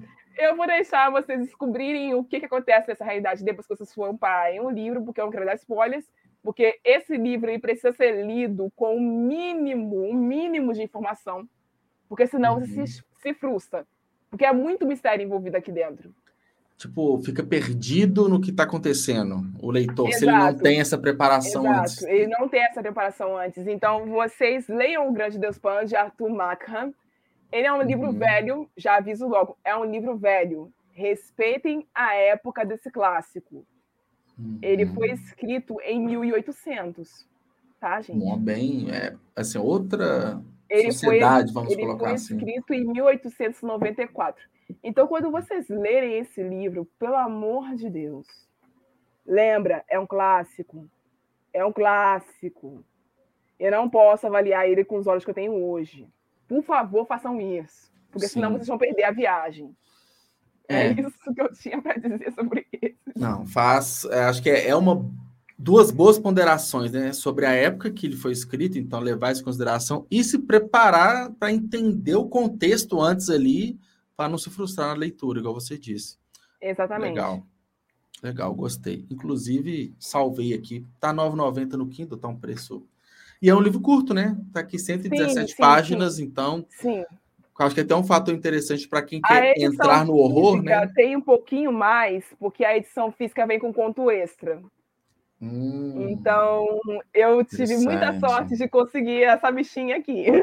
Interessante. Ela tem um pouquinho mais, porque ela vem com conto extra e ela vem com um pedacinho da biografia do autor. Então, a gente tem ah, esse a mais. Sim. É mais completa, né? Legal. É, é mais, mais completa. Interessante. Ai, que bom, gostei, ótima recomendação. E é um livro curto, né? E para quem tá nessa de apostar ou não no horror, pode não gostar, mas são poucas páginas, então isso, não fica muito não tempo. Vai, vai ler o It de 1.300 páginas, né? É, não faz isso com a tua vida, não, criatura. Vai ler It quando você já estiver treinado. É, entendeu? É, é, Ou muito desocupado, tem nada para fazer? exatamente. Passa o dia inteiro lendo, aí você Exatamente. mais rápido. Até porque é um livro uhum. gigantescamente longo. O próprio Stephen, em uma das da, dos capítulos da biografia dele, ele fala: se eu uhum. fizesse It de novo agora, eu teria cortado muita coisa. Ele ah, fala sim. isso. Sim. Você tem noção é... do que, é isso? É ele é um que falou. Que adora escrever, é um cara que conta histórias do vizinho Entendeu? que aparece um pouquinho, ele conta a história Entendeu? Ele disse que ele ia fazer, fazer diferente. Ele uhum. mesmo disse que ele ia fazer diferente. Então, assim, se algum dia ele der a maluca e falar assim, ô, eu antes de eu morrer, eu vou fazer um It, um It versão 2. E é. ele vai e ele faz. Ele, ele é capaz, tá? Ele não, é duvido não. não. Ele escreve dois livros por ano. Eu não duvido, não. Nossa, ele tem lá quase 80 anos, quase, mais de 80 romances publicados e.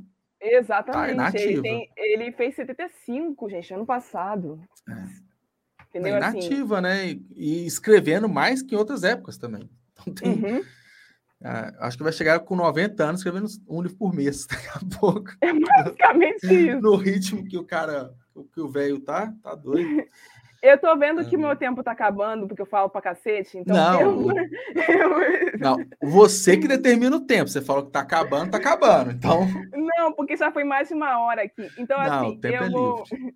Então, uhum. então eu vou, vou, tentar resumir a sinopse de Maestro, que eu vi que eu acabei falando pra cacete e não falei a sinopse desse não, livro. Eu, então... puxei, eu, eu, fugi do Maestro, que você tava quase soltando spoiler, eu não quero estragar a surpresa. Entendeu? Então, assim, eu não, eu não, eu não vou soltar, não vou soltar mais spoiler do que eu já soltei, mas Bom, eu vou falar a sinopse. Situação controlada. Okay.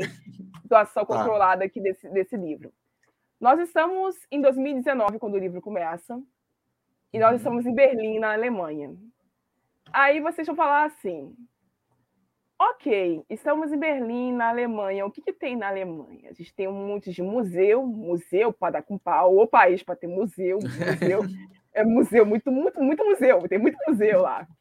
a gente tem muitos museus, a gente tem muitos de prédio, que, tipo, a arquitetura daquele país é um negócio muito estranho, que é metade uhum. medieval, metade moderna, e você nunca sabe onde, em que tempo você está você andar por lá. E eu, uhum. eu, digo, eu digo isso só com a pesquisa que eu fiz, tá, gente? Que eu não viajei para lá ainda. Uhum. E a gente tem uma língua que é extremamente difícil. difícil. Uhum. Aí o que, que a Rayane fez? Eu quero escrever sobre a Alemanha. Eu vou aprender a falar em alemão. E eu fui uhum. e aprendi. Então, hoje em dia, eu sou uma falante de alemão e foi daí que, que saiu legal. o maestro. Maestro é a história do Ulisses, como eu já disse antes. O Ulisses é um uhum. músico, ele é um homem ele é um homem com deficiência, ele é uma pessoa com deficiência, ele usa uma prótese no lugar da perna esquerda. Uhum. E ele é um violinista profissional. Aí você diz, até aí tudo bem, cadê o suspense desse okay. livro? Uhum. ele é neto de um produtor musical, que é o August, e o August foi um exilado da Segunda Guerra Mundial. Uhum. Ele era um artista na época. Na época, os artistas tinham duas opções. Ou você trabalha para o nazismo, ou você ou morre. morre. Uhum. O avô do Ulisses juntou o que ele tinha, juntou o irmão mais novo dele no braço e foi embora. Sim. Ele tinha a oportunidade de ir embora, ele pegou o primeiro navio que ele, que ele viu, não sabia para onde o navio estava indo e foi embora. Uhum. Nesse navio, ele chega na Finlândia e ele é recebido por uma aldeia indígena. Uhum. E ele fica lá até a guerra acabar, vamos dizer assim, e uhum. volta para criar os filhos dele na Alemanha. Vamos lá. Passa-se esse tempo todo que nós temos desde a guerra.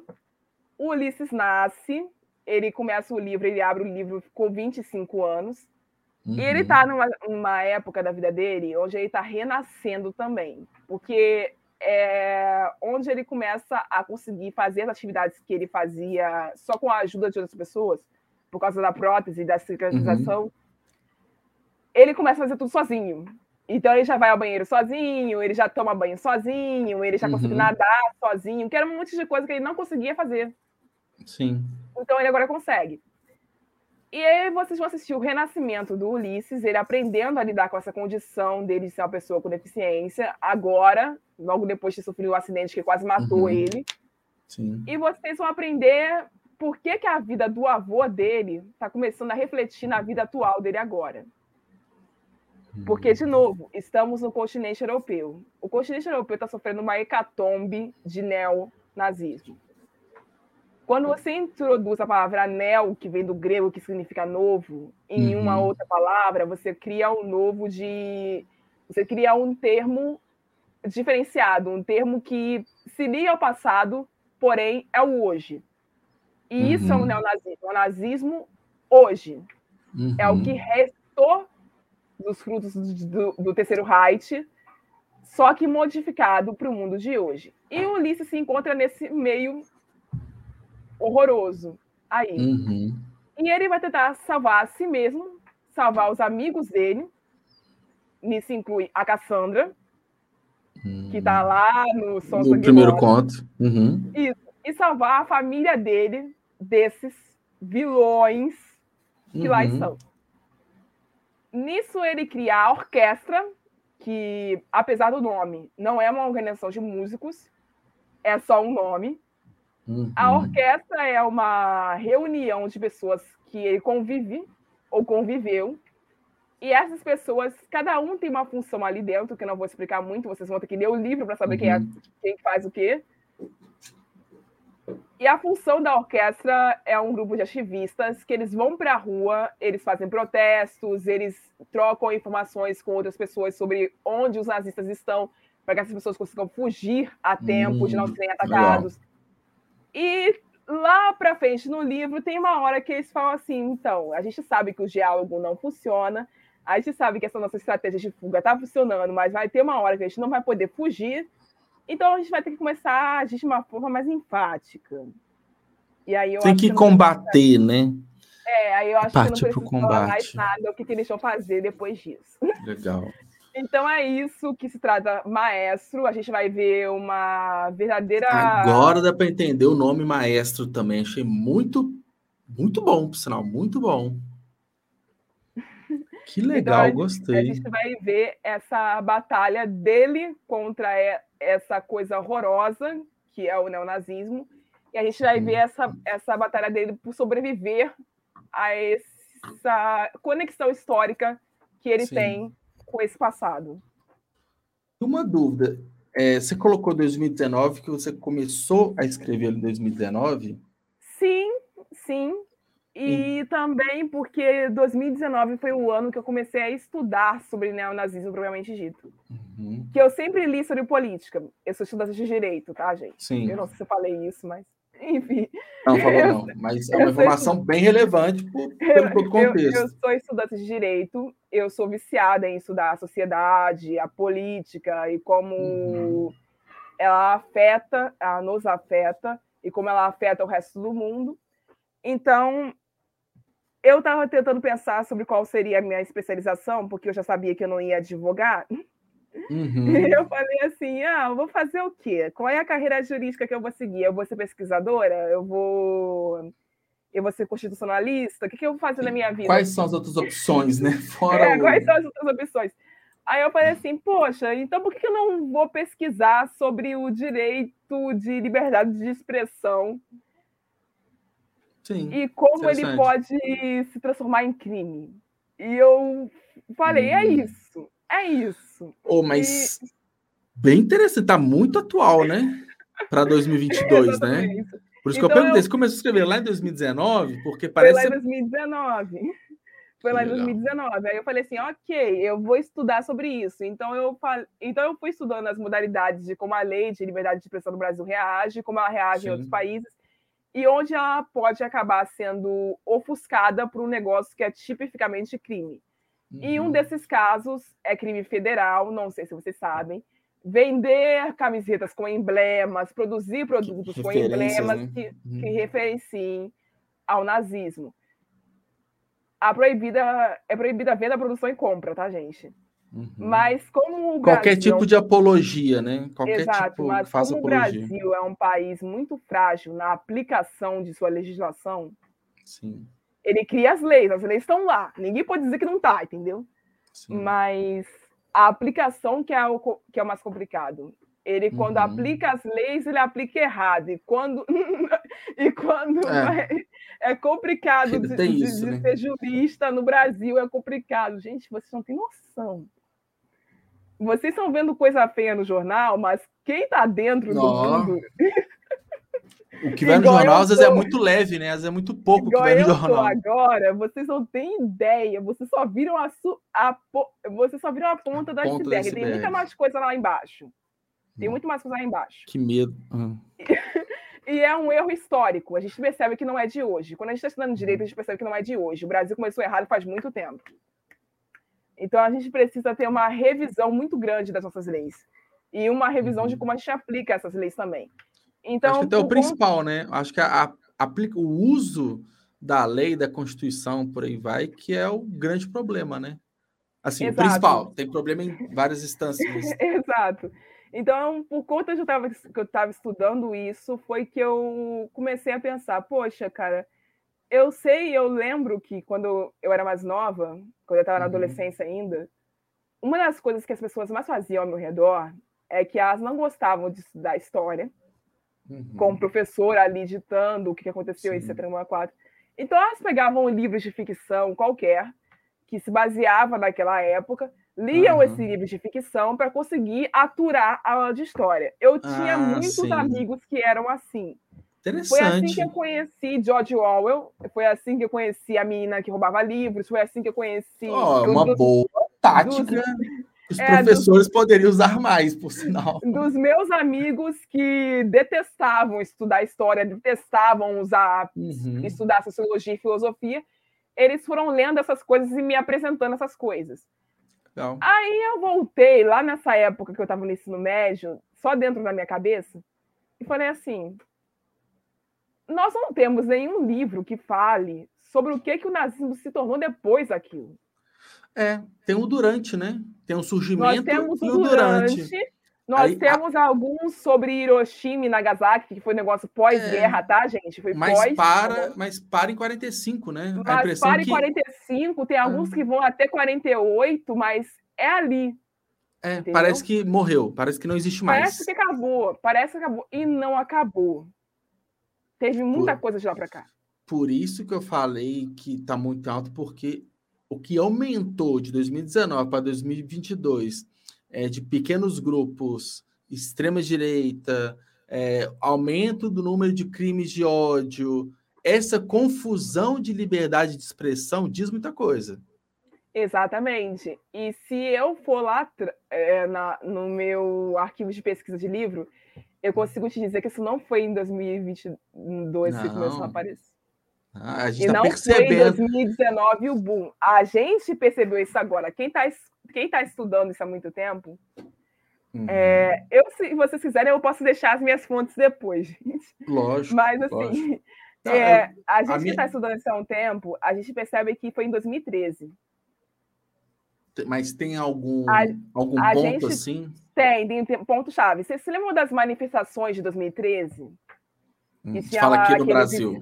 Aqui no Brasil, aqueles incidentes de Black Bloc, gente quebrando loja, gente quebrando banco e o caramba quatro. Vocês lembram disso? Foi, foi pré-Copa. Foi muita manifestação é, pré-Copa do mundo. Do, da história do não vai ter 20, Copa. Né, os 20 né? centavos, então, superfaturamento disso, disso, Tinha daquilo. muita gente de esquerda socialista ali lutando por um negócio justo? Tinha. Mas. Mas. Como eu mostro direto e maestro, direto eu faço isso naquele livro, tem uhum. sempre um infiltrado tem sempre um carinha que não concorda com o que o povo está protestando e ele quer fazer merda.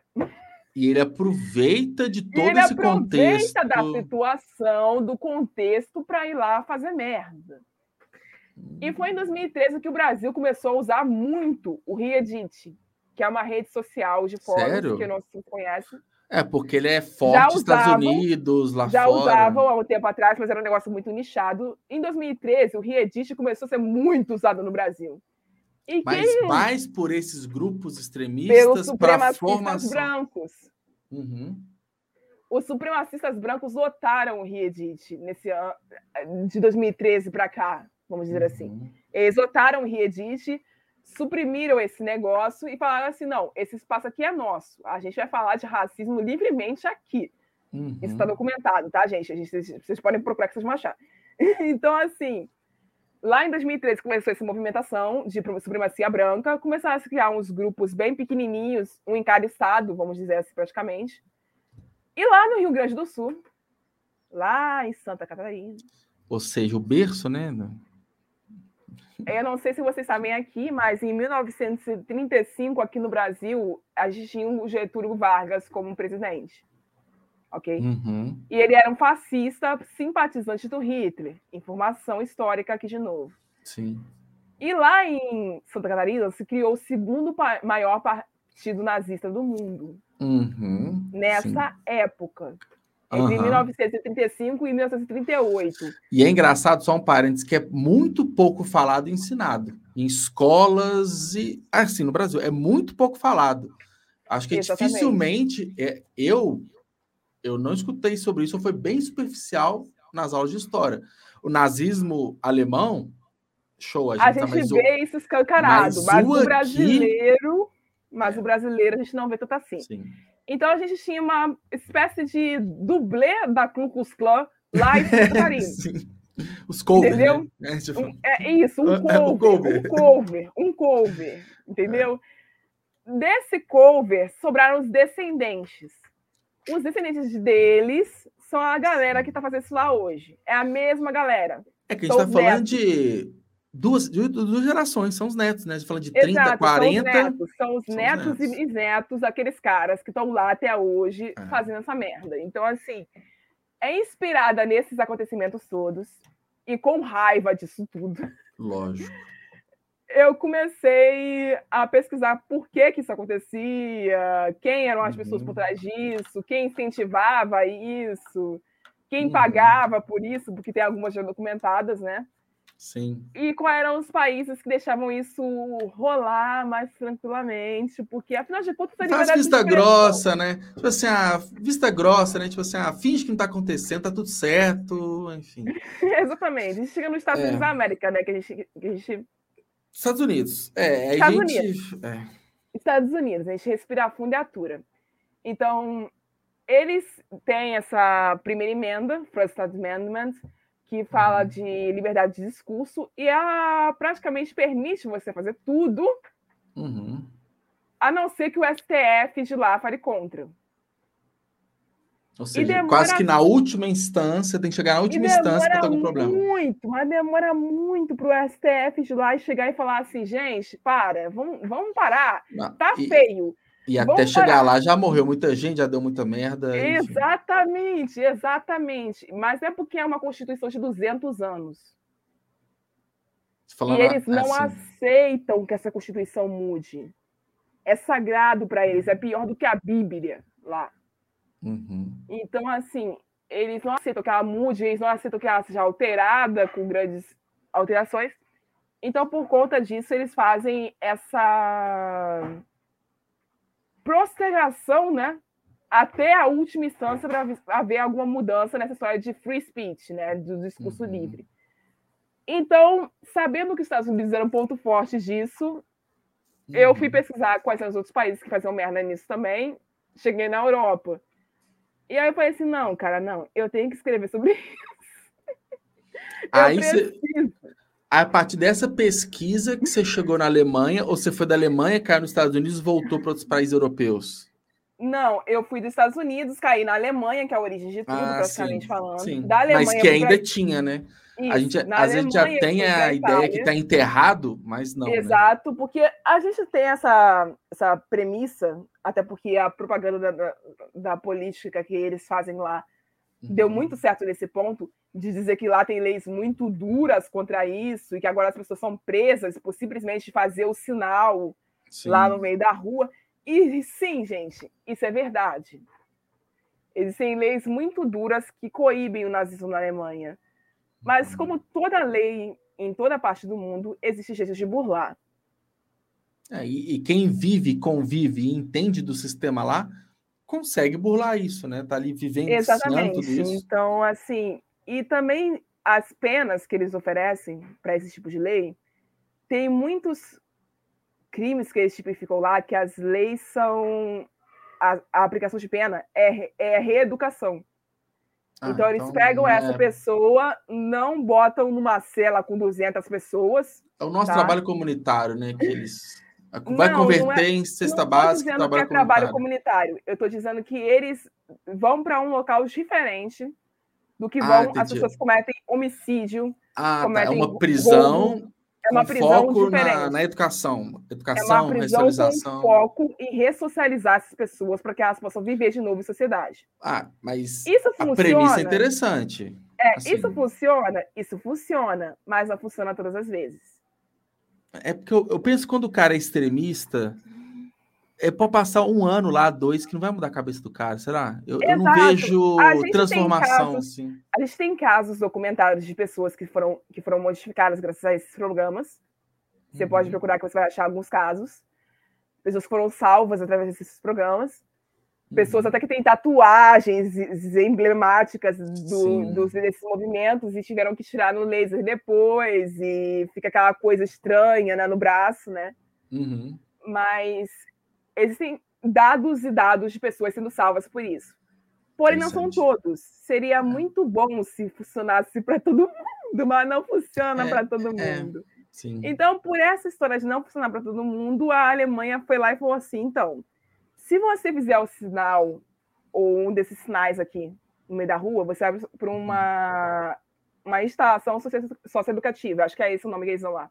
Uhum. Se você matar alguém e essa morte tiver fundo político e for comprovado, aí você vai para a prisão normal, junto com a outra galera que está lá, e a tua pena vai ser aumentada graças à motivação política que foi, que foi inserida. É um agravante, né? É um agravante é um por agravante. questões. Sim.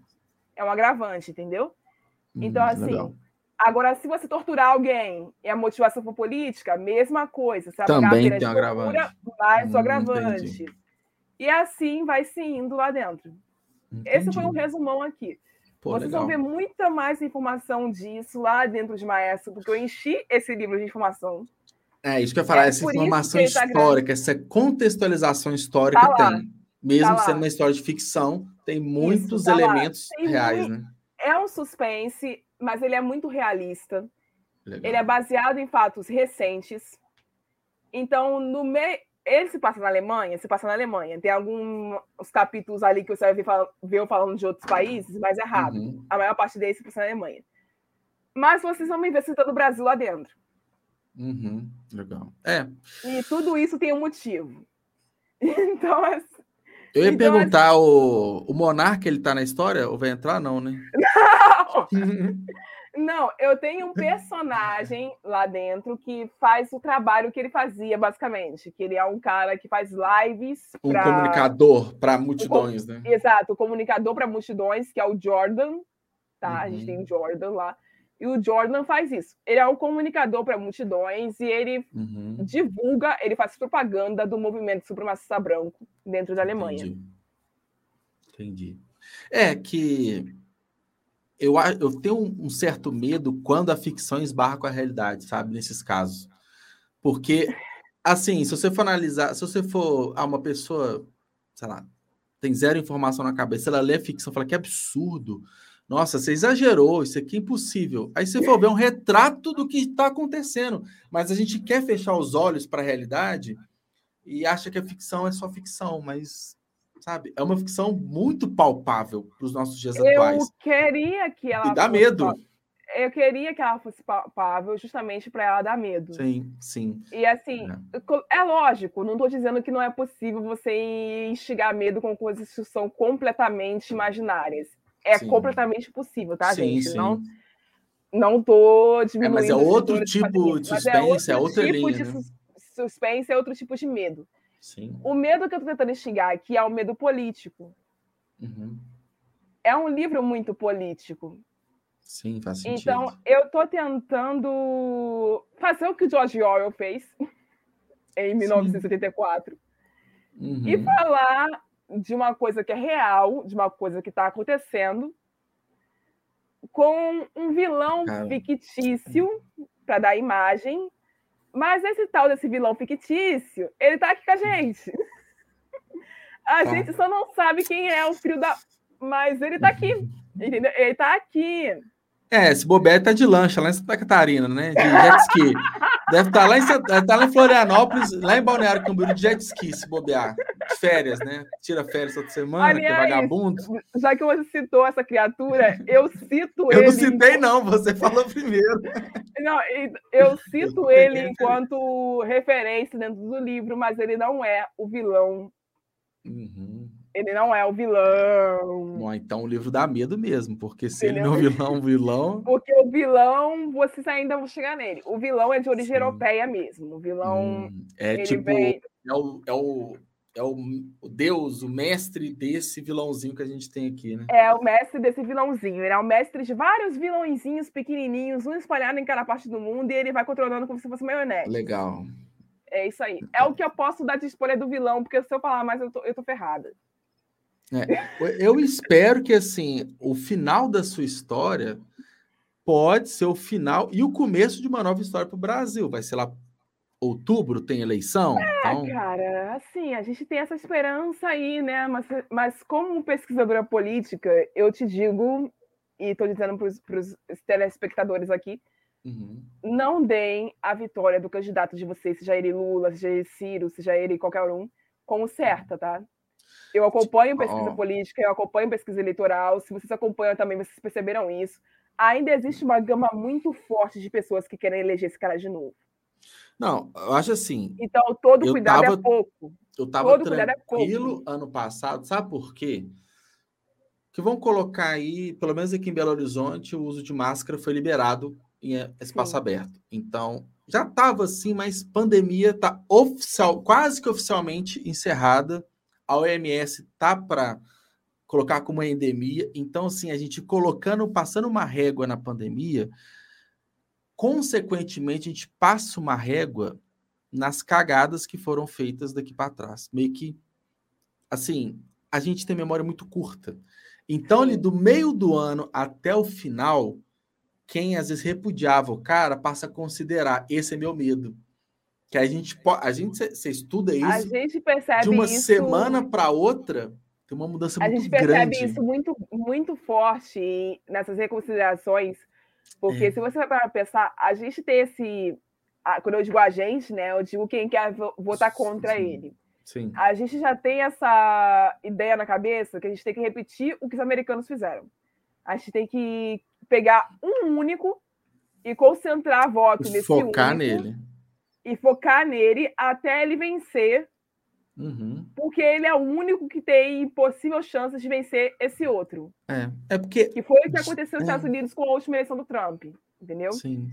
Mas é... o problema do Brasil, onde ele se diferencia dos Estados Unidos nessa época, é que nós não temos um colégio eleitoral.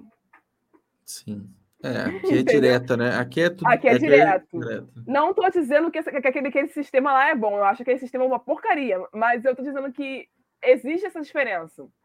É. E, é. Faz uma, e faz uma diferença muito grande. Então, para nossa eleição direta, a gente tem o sentimento que nós reproduzimos aqui, de escolher o único e levar ele lá para cima, eles estão fazendo de lá, cara. Não, eles já estão fazendo há um tempo. Há Eu acho tempo, que a oposição hoje está atrasada. Esse é o meu Sim, medo. Em grande parte. Até porque, se você for pensar. É... Gente, eu já saí do assunto da minha carreira todo aqui, mas enfim. Não, mas o livro é Não, político, envolve é, política e. Se tá vocês pararem para pensar no seguinte ponto, vamos lá. É... Quem é Jair Bolsonaro, né? Ele representa todos os evangélicos, vamos dizer assim, que é uma grande parte do eleitorado dele hoje, hoje em dia. Uhum. Não representa. Porém, ele dá voz a opiniões muito clássicas que essas pessoas possuem. A questão do e conservadorismo, voz, da família. Exato. E por ele dar voz a essas pequenas coisinhas que as pessoas possuem, e ter um candidato de esquerda que é completamente o oposto disso, ele não dá voz diretamente para isso, essas pessoas acabam se sentindo meio que obrigadas a votar nele, porque elas sabem as vantagens que elas ganharam, o poder de uhum. força que elas ganharam dentro desse governo, e elas sabem que elas vão perder no mesmo relance se Sim, outra pessoa assumir o lugar. Entendeu? Então, uhum. é por isso que, essa, que esse eleitorado permanece, porque eles sabem o que eles ganharam de vantagem. Eles não vão sair dali enquanto eles não, não verem desvantagem para eles, entendeu? É, a minha, a minha preocupação é, tipo assim, esse povo eu não tenho muita esperança, não, sabe? É, ah, é porque, igual você falou, já tem o eleitorado, sei lá, tem algumas alas que já estão fechadas com ele. E assim, quem ainda apoia, não, acho muito difícil, março de 2022, mais de três anos de governo, depois de tudo que aconteceu, mudar de opinião. Ah, é, agora eu não gosto mais não. Porque o pior já passou no sentido assim, passou pandemia, já fez as cagadas todas. Ou seja, é muito difícil acontecer algo para essas pessoas mudarem. Então, essa sim, pequena sim, base, sim, que vamos supor que é hoje, sei lá, uns 20% essa base. E os outros 20% para ele ganhar? Que é isso que está em transição. Esse que é meu medo, de sair de um lado, que hoje está com Ciro, está com Lula, Moro, que é quase igual, e, e a todo gente mundo tem uma, um grande fator aqui problemático. Eu não vou abordar isso no livro, mas eu hum. vou deixar já aviso aqui para vocês, que é a suspeita de fraude eleitoral, né? Que foi uma coisa que aconteceu lá nos Estados Unidos, a, a suspeita da fraude, e vai acontecer aqui de novo. Desculpa, não tem como evitar isso. É, mas a suspeita, mas é uma narrativa criada, não, não é que de fato existe sim, uma. Sim, sim, assim, sim, sim. Antes da eleição, eu vou falar que vai ter fraude. Exatamente. Antes, Antes já estão dizendo, né? Já estão dizendo, é, né? Não, tem, não teve nem eleição, já estão falando de fraude. É, exatamente. Tipo assim, pô, nem rolou então, a eleição, assim, hein? Então, assim, quando chegar a eleição propriamente dita, aí que eles vão botar com força essa história de fraude Lógico. mesmo. Só então, ter eleição conta... tem fraude, automaticamente. Então, por conta desse, dessa suspeita, desse, inimigo pairando sim, em cima de sim. nós, nós temos que tomar um cuidado para que a gente não tenha um Capitólio versão 2 aqui no Brasil. Entendeu? Olha. Porque se o 6 de é. janeiro de lá se repetir aqui, Brasília não tem a estrutura que aquilo lá teve. E só lá já morreram cinco pessoas. Então, assim, imagina o quanto que vai morrer aqui. É, entendeu? É, o que, é, o que eu é acho que, vai rolar, o meu medo, assim, é muitas incertezas, né? Porque os tá trabalhos, tá eles come...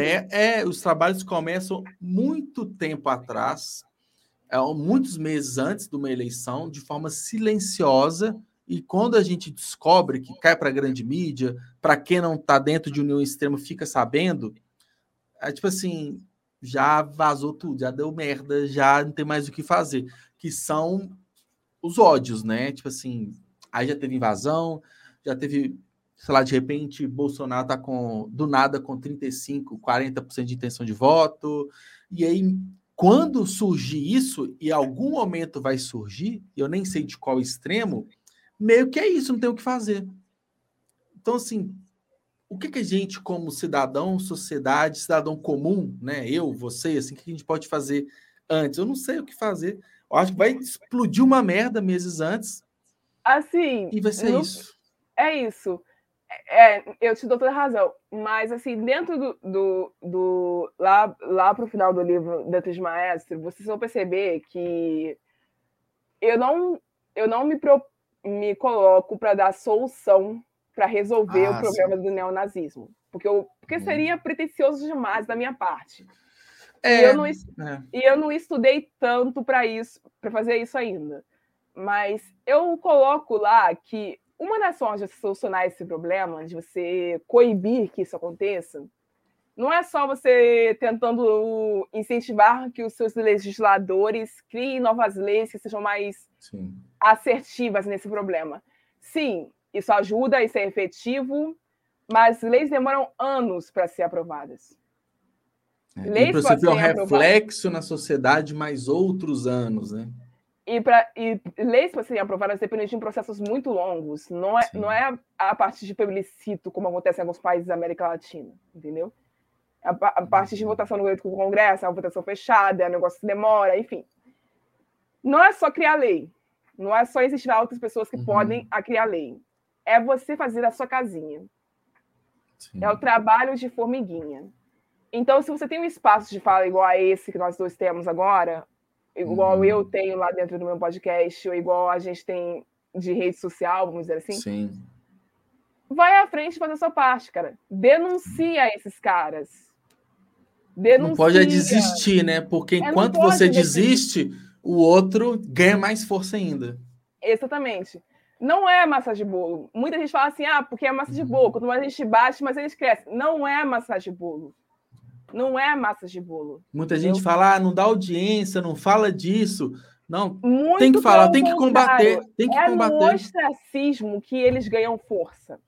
Uai, é no nesse... ostracismo Uai, que eles ganham força. Foi nesse limbo do Brasil, né? De Exatamente. 2013, aí a bagunça toda de impeachment, é, é, aí que eles entendeu? cresceram força. É no ostracismo que eles ganham força, porque se você perceber lá na Alemanha, que eu comecei falando sobre ela, né? A gente percebe que foram criadas tantas leis, mas tantas leis no objetivo de não permitir que, a, que o uhum. tempo do terceiro Reich voltasse a acontecer, que eles falaram assim: poxa, gente, não é possível.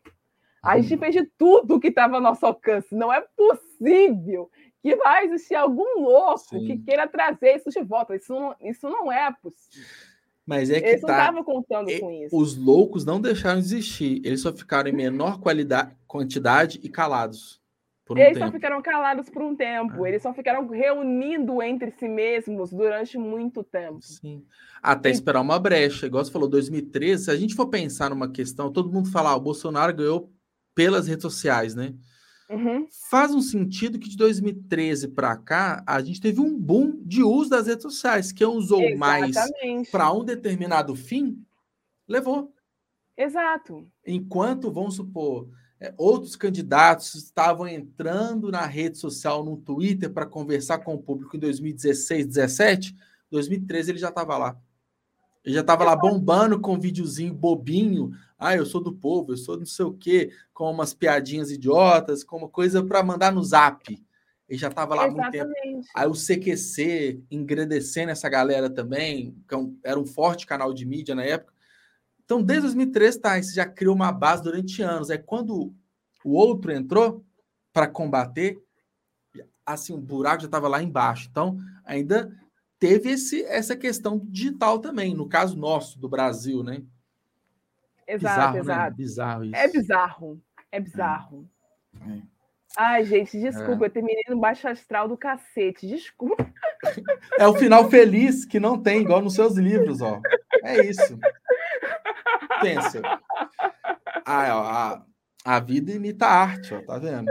Deus do céu, que coisa horrível. Não, mas é que, ó, o que vai ficar de mensagem final, porque assim, a gente não ficou duas horas falando de coisa ruim, foi coisas boas, mas a gente é, é realidade. A gente vive numa sociedade que tem diversos problemas e a gente acha uma catarse ali numa ficção, a gente consegue conscientizar, igual você falou, a gente tem um podcast, tem outros canais de mídia para conversar e falar, é isso, né? E foi uma conversa muito rica, na minha percepção. Né? A gente começou ali, né, falando de como que você começou com a escrita? Eu acho que a gente foi engrandecendo os assuntos ao longo do podcast. Para mim foi muito válido nesse sentido. Sim, adorei. Espero que você tenha gostado também. Ah, eu adorei também. Eu tava super nervosa, mas deu tudo certo, graças deu a Deus. Deu tudo certo, deu tudo certo. Uma experiência diferente, assim, do seu habitual do podcast, né? Uhum. Ah, que legal, fico feliz. Bom, Rael, obrigado, tá? Muito obrigado por ter aceitado, por ter participado. E eu costumo deixar uns recadinhos finais aqui, né? Caí, calma, calma, net, claro, calma, eu tô acabando. Não roube o meu restinho de banda. Calma, eu tô acabando. Só os recados finais, poxa. Voltamos. Estabilizou aqui. É, a gente está no. O, a Twitch tem isso, né? Os vídeos não ficam para sempre, eles ficam 14 dias, eles vão sumir, mas eu vou publicar no YouTube, que fica para sempre. Então, quem quiser nos assistir, vai estar no YouTube e também em várias plataformas de áudio, Spotify, Deezer, igual a gente falou um pouco mais cedo, também vai estar publicado amanhã, quarta-feira, o episódio completo. Então, Raine, novamente, muito obrigado, boa noite e a gente se vê por aí nas redes, enfim. É, é isso, gente. Muito obrigada por terem me recebido tão bem. Eu espero que vocês tenham gostado. Desculpa porque eu falo pra caramba. Mas... Nós falamos. É isso. Se puderem, acompanhem os meus dois trabalhos. É, Sim, como exatamente. autora, vocês me acham enquanto Scarlett Greystoke, que escreve-se assim, tá? Scarlett com dois T's. Uhum. então, vocês vão me procurar sobre esse pseudônimo ou me procurem lá no, no Entre Sumários Cast através da arroba Cast Sumários, por favor. Isso, é legal. Isso. E Instagram e Twitter, né? São os principais Instagram redes que você e usa. Twitter, são as principais redes que legal. eu uso. Legal, massa. Ótimo. Então, é isso. Muito obrigado. Valeu e. Tchau. Tchau. Tchau. Tchau. Tchau. Tchau. Tchau. Tchau. Tchau. Tchau.